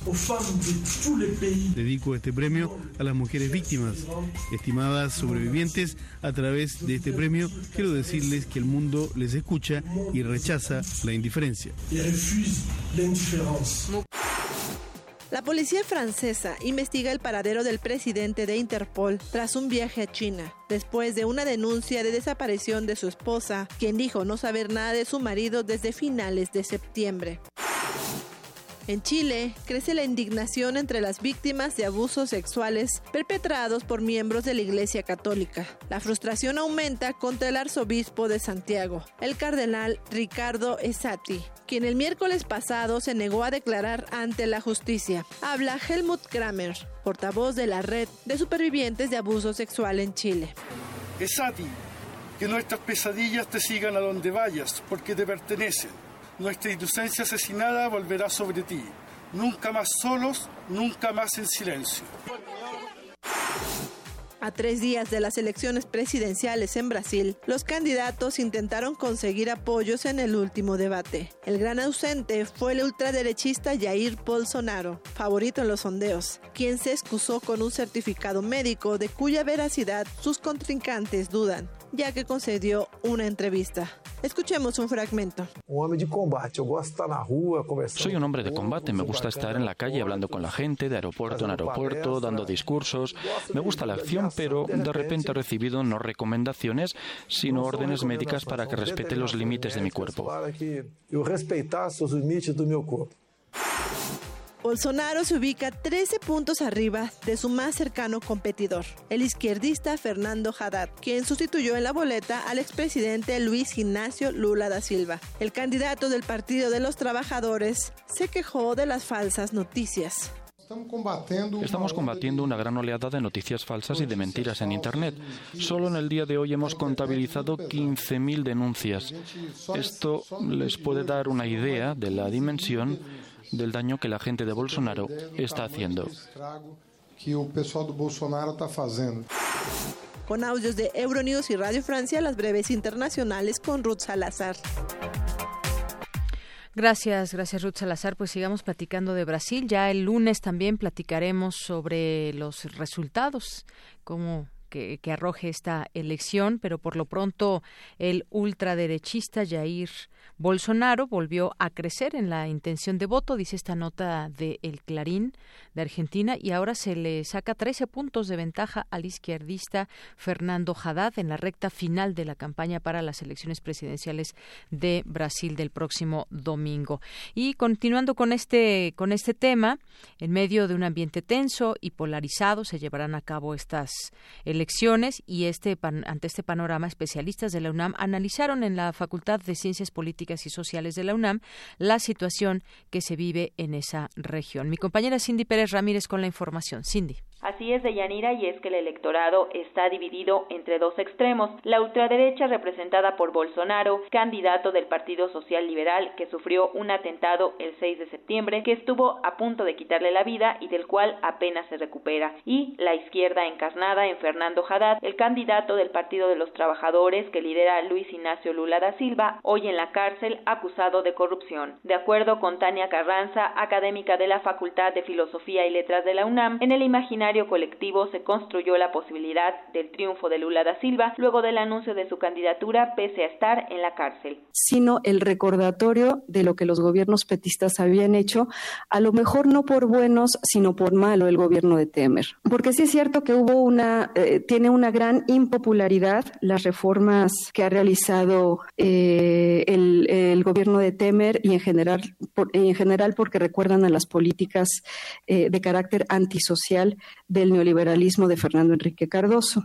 Eh, sin embargo, el electorado en Brasil es muy volátil. Estamos hablando de que primero tendríamos que revisar las regiones de Brasil, es decir, en qué regiones hay una preferencia electoral por qué propuesta. Sin embargo, sí puedo, me atrevo yo a decir que el electorado brasileño no es ni de izquierda ni de derecha, sino que eh, va a votar por el mejor postor. No voy a resaltar mucho el papel de Bolsonaro, pero sí hay que recordar que es una figura de, extrema derecha, es un personaje fascista, es un personaje ultraconservador, eh, y sin embargo yo quisiera matizar esto en el, en el siguiente comentario. Eh, la simpatía por el PT eh, está presente, digamos, eh, a nivel nacional. Esto no es ni mucho ni poco, pero sí hay un contraste con referencia a los otros partidos políticos. Es decir, se puede tener alguna visualización, conocer a los candidatos, pero no necesariamente a los partidos. Por su parte, Joana Cutiño, de la Pontificia Universidad Católica de Sao Paulo, dijo que el momento político en el que gobernó Dilma Rousseff no fue favorable, lo que originó una fractura en el país. De un lado había é, um, esse discurso, não? um Brasil culto, civilizado, alfabetizado, e, do outro lado, um Brasil é, analfabeto, dependente de Bolsa, Bolsa Família, que é um programa, Subsídio Família, que é uma espécie de uma beca que recebe famílias que estão em situações eh, de miserabilidade. Isso foi muito importante. Este empoderamento, entre comilhas, em verdade, dá a estas famílias condições que antes não tinha. São dois, dois projetos muito claros uno que representa uh, o que há de mais atrasado, de mais conservador de la ultraderecha. E la derecha está falando uma linguagem muito simples, a linguagem de Bolsonaro, que é um capitão reformado do exército a favor de la ditadura. Todo apunta a que ninguno de estos dos candidatos logrará la mayoría absoluta. En ese caso, Bolsonaro y Haddad se enfrentarían en segunda vuelta el 28 de octubre. En total, 147.3 millones de brasileños están llamados a votar. Así que estaremos muy pendientes de lo que suceda este domingo de Yanira. Te saludo con mucho gusto. Muy buenas tardes. Gracias, Cindy. Pues así es, ya lo estaremos platicando sobre estos resultados y la manera también interesante escuchar a las uh, académicas que hablaron sobre el caso Brasil y cómo, eh, pues incluso ultraderechista y fascista, decía esta eh, académica en torno pues a lo que puede suceder en Brasil, lo que sucedió en su momento con Dilma eh, Rousseff y qué está en juego allá en Brasil. Pues el lunes lo seguimos platicando. Relatamos al mundo. Relatamos al mundo. Porque tu opinión es importante, síguenos en nuestras redes sociales, en Facebook como Prisma RU y en Twitter como arroba PrismaRU. Me da mucho gusto tener aquí en Prisma RU de Radio UNAM al profesor Alejandro Alvarado y Carreño. Hoy queremos invitarlos a una exposición 50 años de las Olimpiadas y el Movimiento de 68, una exposición colectiva. Y antes que otra cosa, bienvenido, profesor, a este espacio. Gracias, buenos días. Eh, bien, pues yo quiero que nos invite a esta exposición, que nos platique un poco de qué trata. Estará expuesta del 5 al 19 de octubre. Así es. Eh, como yo incursioné en las, eh, las Olimpiadas de una manera externa, eh, tengo el material que se utilizó para la correspondencia e invitaciones de las Olimpiadas. Tengo las planchas originales con las que se hizo toda la correspondencia, las invitaciones y también las cajas para las antorchas. Yo también hice lo de la paloma que va en la tapa de las antorchas y este yo inicié con el licenciado López Mateos, que fue el primero que fue nombrado por el presidente. De ahí me llamaron para poder hacer eh, la papelería, el diseño, qué es lo que se iba a hacer. Ya necesitaban comunicarse con todo el mundo. Entonces ahí yo inicié con el diseño, pero sale el licenciado López Mateos y entra el arquitecto Ramírez Vázquez y se hace una licitación de quién va a hacer toda esa correspondencia y este yo hago pruebas y gano ese concurso. En ese concurso los proveedores de Estados Unidos de la Asociación Mexicana de Grabadores presento mi trabajo a la Asociación de Grabadores de Norteamérica con sede en Washington y me dan un premio por el diseño de la papelería de las Olimpiadas. Me entregan una copa que es entregada al arquitecto Ramírez Vázquez y de ahí empiezo yo a trabajar. Eh, el tipo de, grabado que se hizo en aquella época no era es, la gente conoce muy poco. No es serigrafía, no es imprenta, no es offset, no es gráfica digital. Es un grabado hecho a mano, muy artesanal, como se hacen los billetes de banco. Entonces, un trabajo que se hizo a buril y agua fuerte con técnicas, eh, técnicas tradicionales, como las hacía Rembrandt, este, Durero, Goya.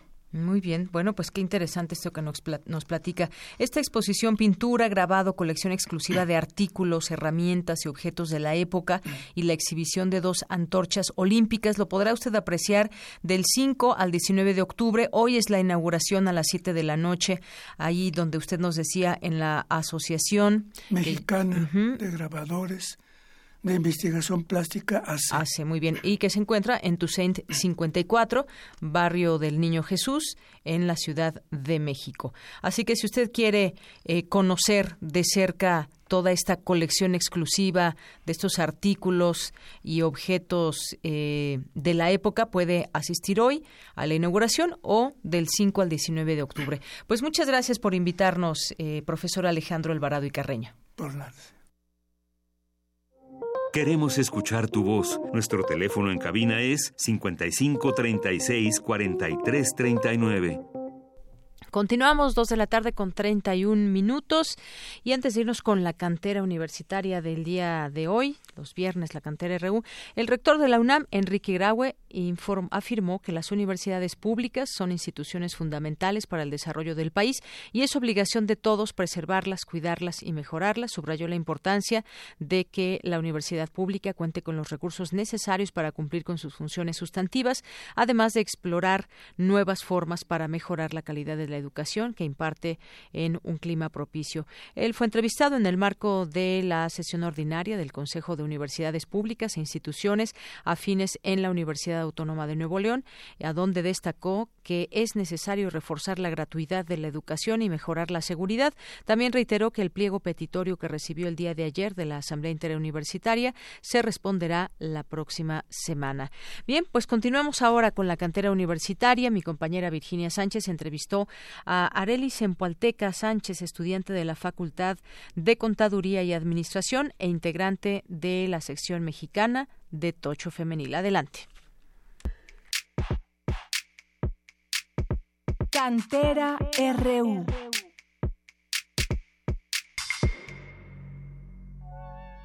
Ariana Sempualteca Sánchez, estudiante de la carrera de contaduría en la UNAM, forma parte del equipo mexicano de Tocho Femenil, quienes participarán en el Campeonato Mundial de Pink Bowl en Holanda. Conozcamos más sobre esta sobresaliente y deportista universitaria. Mi nombre es Ariana Lizeth Sempualteca Sánchez. Yo nací aquí en la Ciudad de México en el Hospital Troncoso el 31 de mayo de 1998. Cuando yo era niña, el deporte que más me llamaba la atención era el básquetbol. Lo practiqué durante mi primaria y posteriormente en la secundaria. Cuando me llamó la atención el tochito fue cuando entré a la preparatoria, ya que unos amigos jugaban americano y ellos me dijeron que si quería pues aprender a jugar con ellos. Entonces me empezaron a explicar y un equipo de niñas fue el que me dijo que si quería pertenecer pues a su equipo y así fue como empecé a jugar tochito. Sí, yo empecé jugando en Prepa 1, se llamaba Pumas Prepa 1 y después se pusieron Broncos Prepa 1. Jugué aproximadamente año y medio con ellos. Cuando me cambié a la universidad fue cuando yo me pasé al equipo de Pumas Blanco y igual llevo año y medio con ellos. Yo estudio contaduría en la Facultad de Contaduría y Administración de la UNAM. Yo escogí contaduría porque cuando yo iba a la secundaria, entonces la opción que yo escogí fue contaduría. Ahí me empezó a gustar porque pues lo llevé tres años y y a partir de ese momento fue cuando me di cuenta que realmente me gustaba y que era lo que me gustaba hacer y que quería hacer. La ventaja que tiene mi equipo es que solo entrenamos fines de semana, entonces me permite pues tanto trabajar como estudiar como entrenar, entonces no se mete en ninguno de mis planes. Cuando tengo tiempo libre me gusta pues, ir con mis amigos o estar con mi familia o pues pasar tiempo con mi novio dependiendo qué cosas me salgan ese día. Me gusta escuchar música clásica, música instrumental. No sé, como que esa es la que me mantiene más tranquila y la que me agrada más. Partimos hacia Ámsterdam, donde es la sede para el Pink Bowl. El México va a jugar por el pentacampeonato, que es lo que pues espera, es nuestro objetivo poder obtenerlo. Este torneo es en apoyo al cáncer. Eh, van muchos países, desde Alemania, van de Inglaterra, México, Estados Unidos. Entonces es un torneo pues muy fuerte y de gran nivel. Pues es estar entrenando diario porque pues sí es mucha exigencia, o sea, no solo compites contra chavas de otros países, sino contra las mismas chavas de tu equipo, que a pesar de ser un equipo, pues debes de demostrar ser la mejor dentro de tu equipo para poder tener este tipo de oportunidades. Entonces es mucha constancia, disciplina y entrega. Pues principalmente yo le agradezco a mis padres porque son los que han estado de la mano conmigo pues en cada paso que doy, en cada reto y pues su apoyo siempre ha sido incondicional. En segundo lugar, pues le agradezco a mi equipo, y mi equipo pues es el que me ha estado preparando para este tipo de cosas, el que me ha dado la confianza y finalmente pues a la universidad porque jugar y representar a mi universidad pues para mí es una emoción enorme, entonces representar a México y a la universidad pues lo he estado para mí. Pues yo la verdad considero que siempre hay tiempo para todo, todo depende de una buena organización. Conozco amigos que estudian, por ejemplo, medicina y que a pesar de que la carrera es muy pesada y muy demandante, están practicando, o sea, americano, o sea, cualquier otro deporte. Entonces yo considero que es realmente que también te puedas organizar y que acomodes tus horarios. Si tú quieres practicar un deporte, siempre vas a encontrar la manera de seguir practicando ese deporte. Entonces es el qué tanto tú quieres y cómo lo puedas mantener porque pues siempre hay que estar bien tanto en la escuela como en el deporte. Si fallas en uno, pues entonces no te está sirviendo y hay que llevar un buen control de todo eso. Para Radio UNAM, Javier Montoya y Virginia Sánchez. Relatamos al mundo. Relatamos al mundo. Porque tu opinión es importante, síguenos en nuestras redes sociales, en Facebook como Prisma RU y en Twitter como arroba PrismaRU. Continuamos dos de la tarde con 37 minutos. En un momento más nos vamos a Melomanía RU con Dulce Wet, que Esperamos ya pronto haga acto de presencia en esta cabina. Si nos está escuchando ahí en la discoteca, pues Dulce, te requerimos por aquí ya en la cabina. Pero por lo pronto tenemos regalos para ustedes, dos pases dobles para Red, Black and Silver, esta obra que nos hace llegar aquí Tamara Quirós, en la dirección de Arnaud Charpentier, actor y artista visual Alain Queriot. Eh, músicos en vivo hay Jacobo Lieberman alternando con Emiliano González de León y Francia Castañeda. Y el 11 de agosto de 1956, Jackson Pollock fallece en un accidente automovilístico en Nueva York. Accidente, suicidio. Es un enigma que tratará de ser develado con su último y más controversial cuadro, Red, Black and Silver.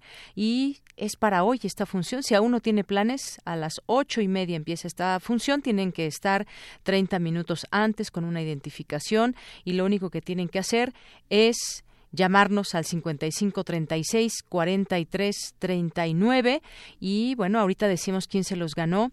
Tienen que acudir al foro La Gruta del Teatro Helénico, es el lugar donde se presentará esta obra, el foro La Gruta del Teatro Helénico, ahí en Avenida Revolución 1500 en Guadalupeín. Así que, pues llámenos 5536 4339. Melomanía RU Bueno, pues efectivamente, Dulce Wet escuchó el llamado que le hicimos hasta allá a la discoteca y vino corriendo aquí a la cabina. Así es, querida. Así que, pues, pues este, adelante con Melomanía RU. Muchas gracias, Deyanira, eh, todo el equipo de Prisma RU y, por supuesto, nuestros amigos radioescuchas, melómanos. Estamos a todo lo que da en el Foro de Música Nueva, número 40 ustedes a lo largo de la semana y inclusive esta semana en el programa de Ana Lara escuchamos a José Julio Díaz Infante invitándonos pues a todos los conciertos que aún tenemos. Son 36 conciertos, llevamos como la mitad. Todavía faltan bastantes. Ya él eh, lo pasamos ayer o antier, algo así para eh, los conciertos que ayer estuvo increíble el grupo, un grupo neoyorquino, Hypercube, que trabaja con saxofones, piano, guitarras eléctricas o acústicas y percusiones. ¿No sabes qué buen programa nos ofrecieron en la Blas Galindo? Y ellos tocan otra vez el sábado, pero ¿qué tal si escuchamos a José Julio para que nos invite? Cada día son dos conciertos de menos. Hay algunos días que son tres conciertos, creo que mañana. Pero bueno, escuchemos la invitación del maestro José Julio Desinfante, coordinador nacional de música y ópera, para ahora sí que apuntarlos en nuestra agenda y que no se nos olvide.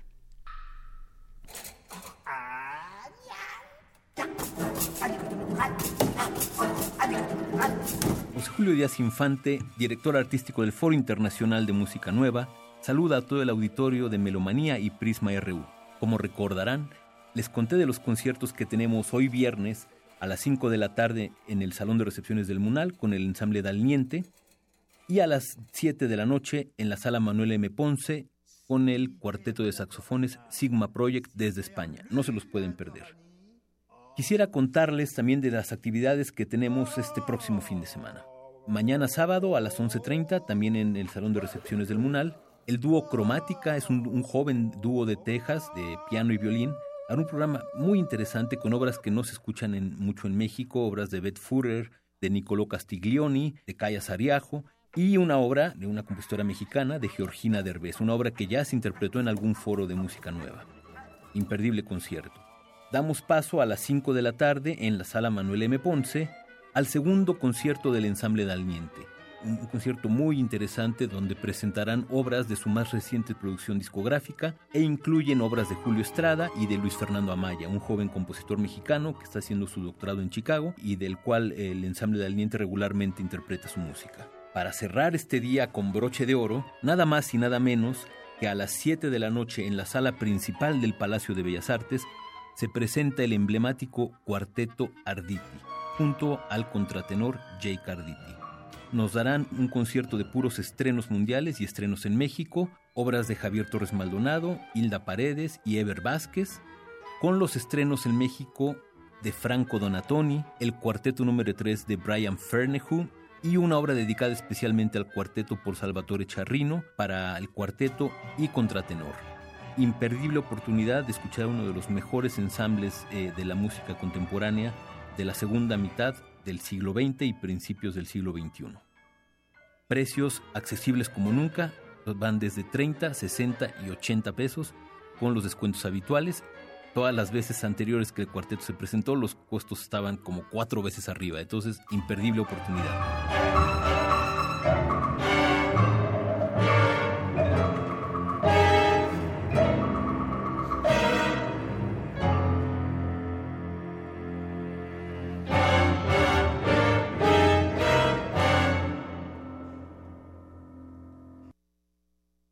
Perfectísimo. Y bueno, pues de una vez les digo, tenemos, nos regalaron 10 cortesías dobles para el concierto del cuarteto Arditi. Nos acaba de decir el maestro José Julio que es mañana sábado 6 de octubre a las 7 de la noche en la sala principal del Palacio de Bellas Artes. 10 cortesías para escuchar al cuarteto Arditi casi sin equivocarnos, es uno de los mejores cuartetos del mundo, te lo digo, sí, con las con los dedos de, la, de una mano se, cuentan y podríamos decir que él, ellos se encuentran ahí. Así que Al 55, la calidad de este evento. Sí, 55 36 43 39. 55 36 43 39 10 cortesías dobles para escuchar al cuarteto Arditi mañana sábado 6. Y ahora nos vamos también, si continuamos con nuestra agenda, resulta que ya ahora sí, no, aunque también es primer domingo de mes, pero este primer domingo se inaugura en la Ciudad de México, porque mañana sábado se inaugura en Oaxaca, el, la vigésima sexta edición del Festival Internacional de Órgano Barroco. Aquí en la Ciudad de México, casi todos los, los conciertos, a excepción de uno que va a ser en la iglesia alemana, esta que queda muy cerquita del eje 6, en patriotismo, este, casi todos son en el centro Amao San Agustín, porque pues porque ese centro es el que tiene los cinco órganos tubulares, recordarán que se compraron dos órganos alemanes, eh, uno holandés, alemán, este polaco, tenemos el Frescobaldi que es italiano, entonces ahí vamos a tener el primer concierto hasta el primer fin de semana de diciembre, todo octubre y noviembre es el Festival de Órgano Barroco. Sí, también se van a Tlaxcala, se van a Michoacán, se van a Oaxaca. Escuchemos la invitación que nos hace el maestro Gustavo Delgado Parra, él es doctor en órgano y también director de este importante festival.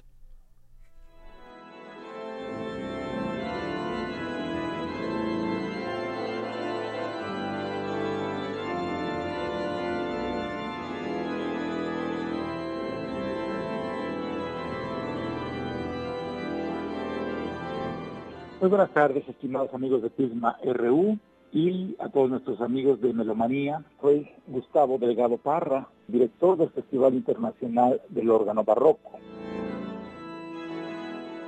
El motivo de mi invitación del día de hoy es el 26 Festival Internacional del Órgano Barroco, el cual dará inicio el día de mañana, 6 de octubre, y se continuará hasta el día 2 de diciembre de 2018 con 17 conciertos que se van a realizar en diferentes sedes, en la Ciudad de México, Oaxaca, Tlaxcala, Puebla y Michoacán. Aparte está pues una serie de, clases magistrales en el marco de la vigésima sexta Academia Internacional de Música Antigua para órganos. Cabe señalar que todos los eventos del festival son de entrada libre.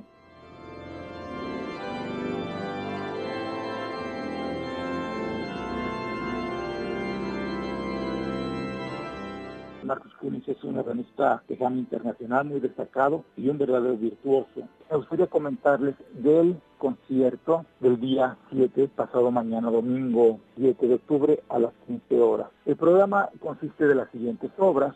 Estamos iniciando pues con una obra de Jean Peterson Sailing, el importante compositor holandés, con el palo del Gran Duca. Tenemos después a Friedrich Wilhelm Sajos, compositor alemán. Tenemos su tocata y fuga LB55, obras de Joaquino Rossini, en este caso la obertura a Guillermo Tell, que es una versión justamente de Marcus Kunis, una transcripción para órgano de él. Tenemos a Dvorak con la danza eslava Opus 46 en una dedicación también de Marcus Kunis. Después tenemos un compositor, digamos, eh, más actual, que es Gunnar Idenstam, compositor sueco, que en 1961 de su obra Música de la Catedral va a tocar dos partes, que es el área 2 y la tocata 1. Y para concluir el concierto se encuentran un par de obras de mi autoría, Gustavo Delgado, Tranquilo Remanso, donde las estrellas duermen, y la tocata Hipernova. Muy interesante eh, lo que va a hacer Marcus Kunis al emplear dos de los cinco órganos con los que cuenta la parroquia de San Agustín. En este caso, pues, eh, creemos que, bueno, es un espacio eh, único eh, en México ya porque pues no existe un lugar que tenga esa riqueza instrumental en el país. Los dos órganos que utilizará Marcus son un órgano holandés de, de y por el otro lado un órgano Walter alemán.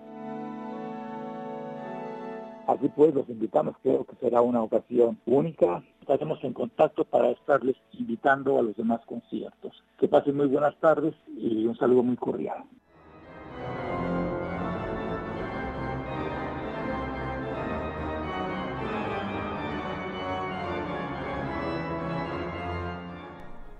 Bueno, pues este invitadísimos para que no nos lo perdamos. Decidí también, aunque José Julio menciona un poquito del encuentro, esto de 104 saxofones que va a tener lugar a las seis y media en la Casa del Lago. Aquí también la UNAM haciéndose presente en el Foro de Música Nueva. La semana que entra tendremos a la UFUNAM también en este importante festival. Pero aquí José Wolfer, que es director de la Casa del Lago de la UNAM, nos invita al estreno de la obra La boca, los pies, el sonido, una obra de 1999 de eh, Salvatore Charrino, que es un músico excepcional italiano. Imagínense, va a ver en el escenario, al aire libre, van a estar los cuatro saxofonistas de Sigma Project. Ellos empiezan a tocar ya mañana y este, hacen su segunda presentación con este performance, porque hay 100 saxofonistas que van a estar deambulando junto al público. Todo esto los convoca Omar López, que es maestro también de saxofón en la Facultad de Música de la UNAM, y participan muchísimos alumnos de la Facultad de Música de la UNAM, del Conservatorio de la Escuela Superior de Música. Pues se necesitan 100 saxofones, además de los cuatro solistas. Escuchemos la invitación que nos hace José Wolfer.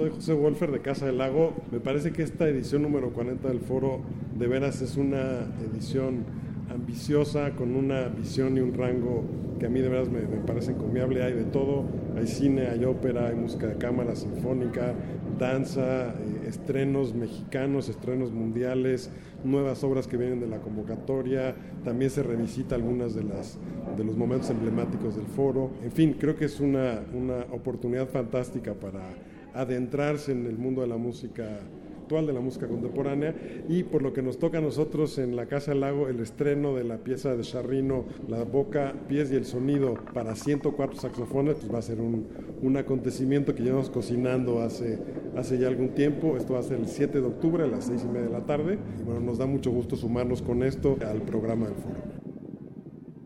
Charrino creo que es una de las pues, figuras más destacadas de la música contemporánea desde hace décadas y poder hacer este estreno en México pues ha supuesto sumar muchas iniciativas, entre ellas la, de, la del principal promotor, digamos, o proponente de esta iniciativa que ha sido el, el, Sigma Project, el cuarteto de saxofones de España, y gracias a la colaboración con el foro y con la coordinación de música y óperas que podemos llevar a cabo este estreno.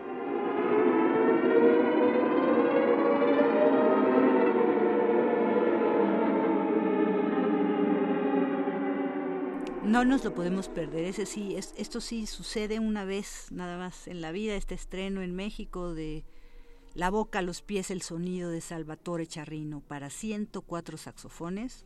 Los invitamos a que nos acompañen también para eso.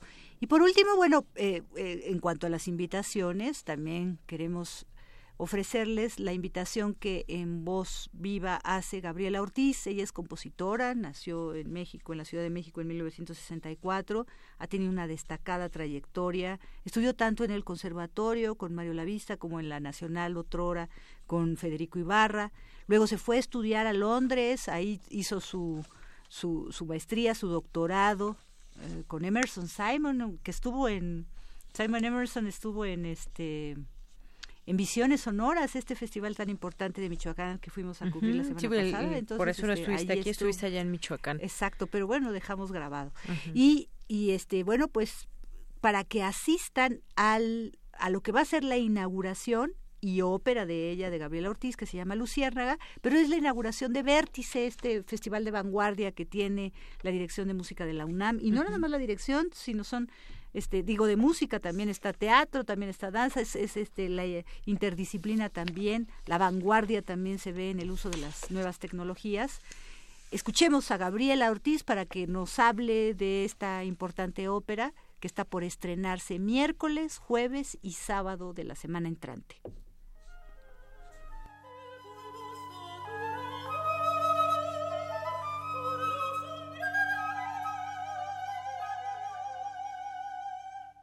soy Gabriela Ortiz. Buenas tardes, amigos melómanas de Prisma RU.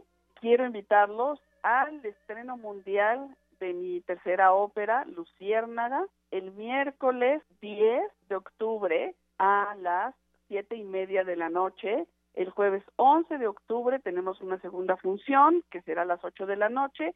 Y por último, nuestra función del sábado, que será a las 5 de la tarde están cruelmente invitados. Esta es una ópera basada en la poeta uruguaya Alcira Saus Escafo, sobre todo un fragmento de la vida de, de, esta poetisa, en donde ella se esconde en el baño de hombres de la Torre de Humanidades cuando el ejército entra a la UNAM el 18 de septiembre de 1968 y permanece escondida 12 días a papel higiénico y a agua del grifo hasta que la encuentran.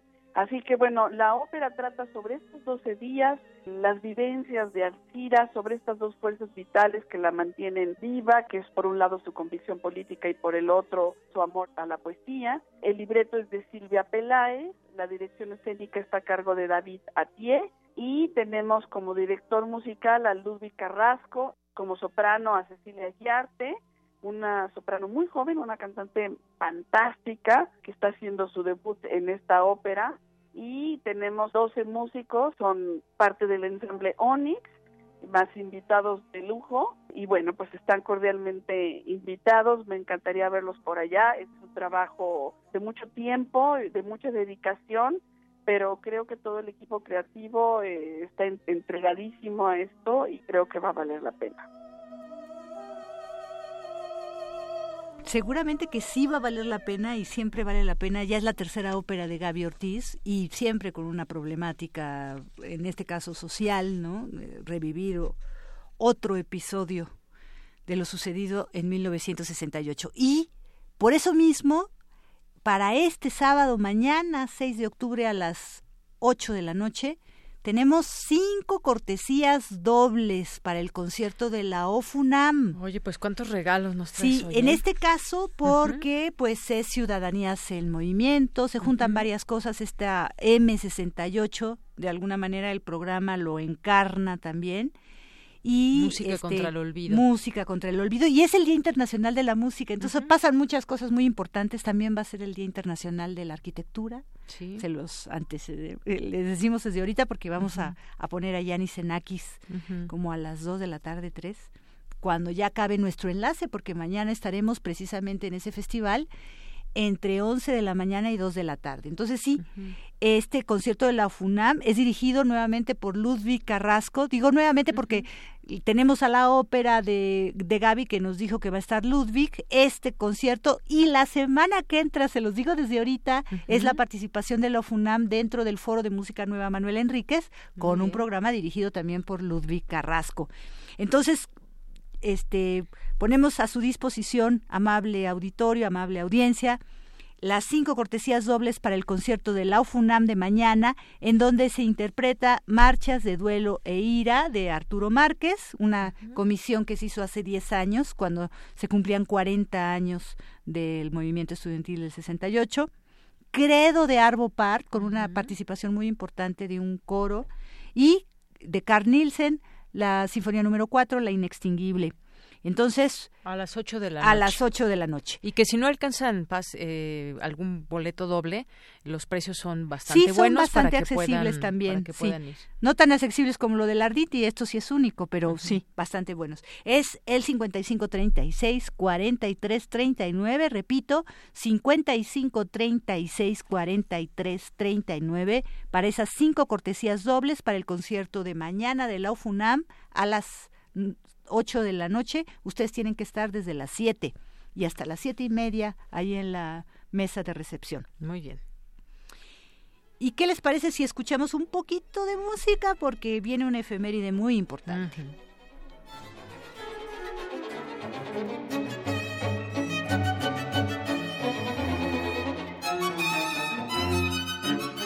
Pues es que un día como hoy, 5 de octubre, pero de 1940, falleció el gran compositor mexicano nacido en Durango, Silvestre Revueltas. Recordemos que él estudió violín a los ocho años, después uh -huh. se fue a estudiar, al, vino a estudiar a la Ciudad de México, luego se fue a Austin, Texas, y estuvo también en Chicago. Eh, él estaba realizando su carrera como violinista y compositor cuando acá desde México le llamó el maestro Carlos Chávez para uh -huh. que dirigiera la Orquesta Sinfónica Nacional y la dirigió entre 1929 y 1935. En 1937 fue el secretario general de la Liga de Escritores y Artistas Revolucionarios en apoyo a la República Española durante la Guerra Civil y su fallecimiento abrupto dejará varias obras inconclusas, pero bueno, digamos es un ícono verdaderamente para lo que fue el nacionalismo musical. Estamos escuchando música de feria con el cuarteto latinoamericano aquí animándolos a que se eh, pues entusiasmen por la música para cuarteto de cuerdas uh -huh, y vayamos a escuchar al Arditi con obras mexicanas, muchos herederos precisamente de Silvestre Revueltas. Esta obra que estamos escuchando fue compuesta en 1932 este, fue estrenada en 1933 por el Cuarteto Clásico y ahora la toca el Cuarteto Latinoamericano. Tiene muchos contrastes, es un solo movimiento, pero digamos que tiene muchas, está, este, este solo movimiento está compuesto con, por muchas miniaturas. Él también antecedía o, o, de alguna manera fue precursor de este género que es tan en boga ahora, la miniatura, porque estamos muy encapsulados muy bien. y ya nos tenemos que y ir. ya nos tenemos que ir. Muchísimas gracias, Dulce Al Wet. contrario. Gracias a todos ustedes que nos escuchan. Soy de Yanira Morán. Quédese con la programación de Radio UNAM. Buenas tardes y buen provecho.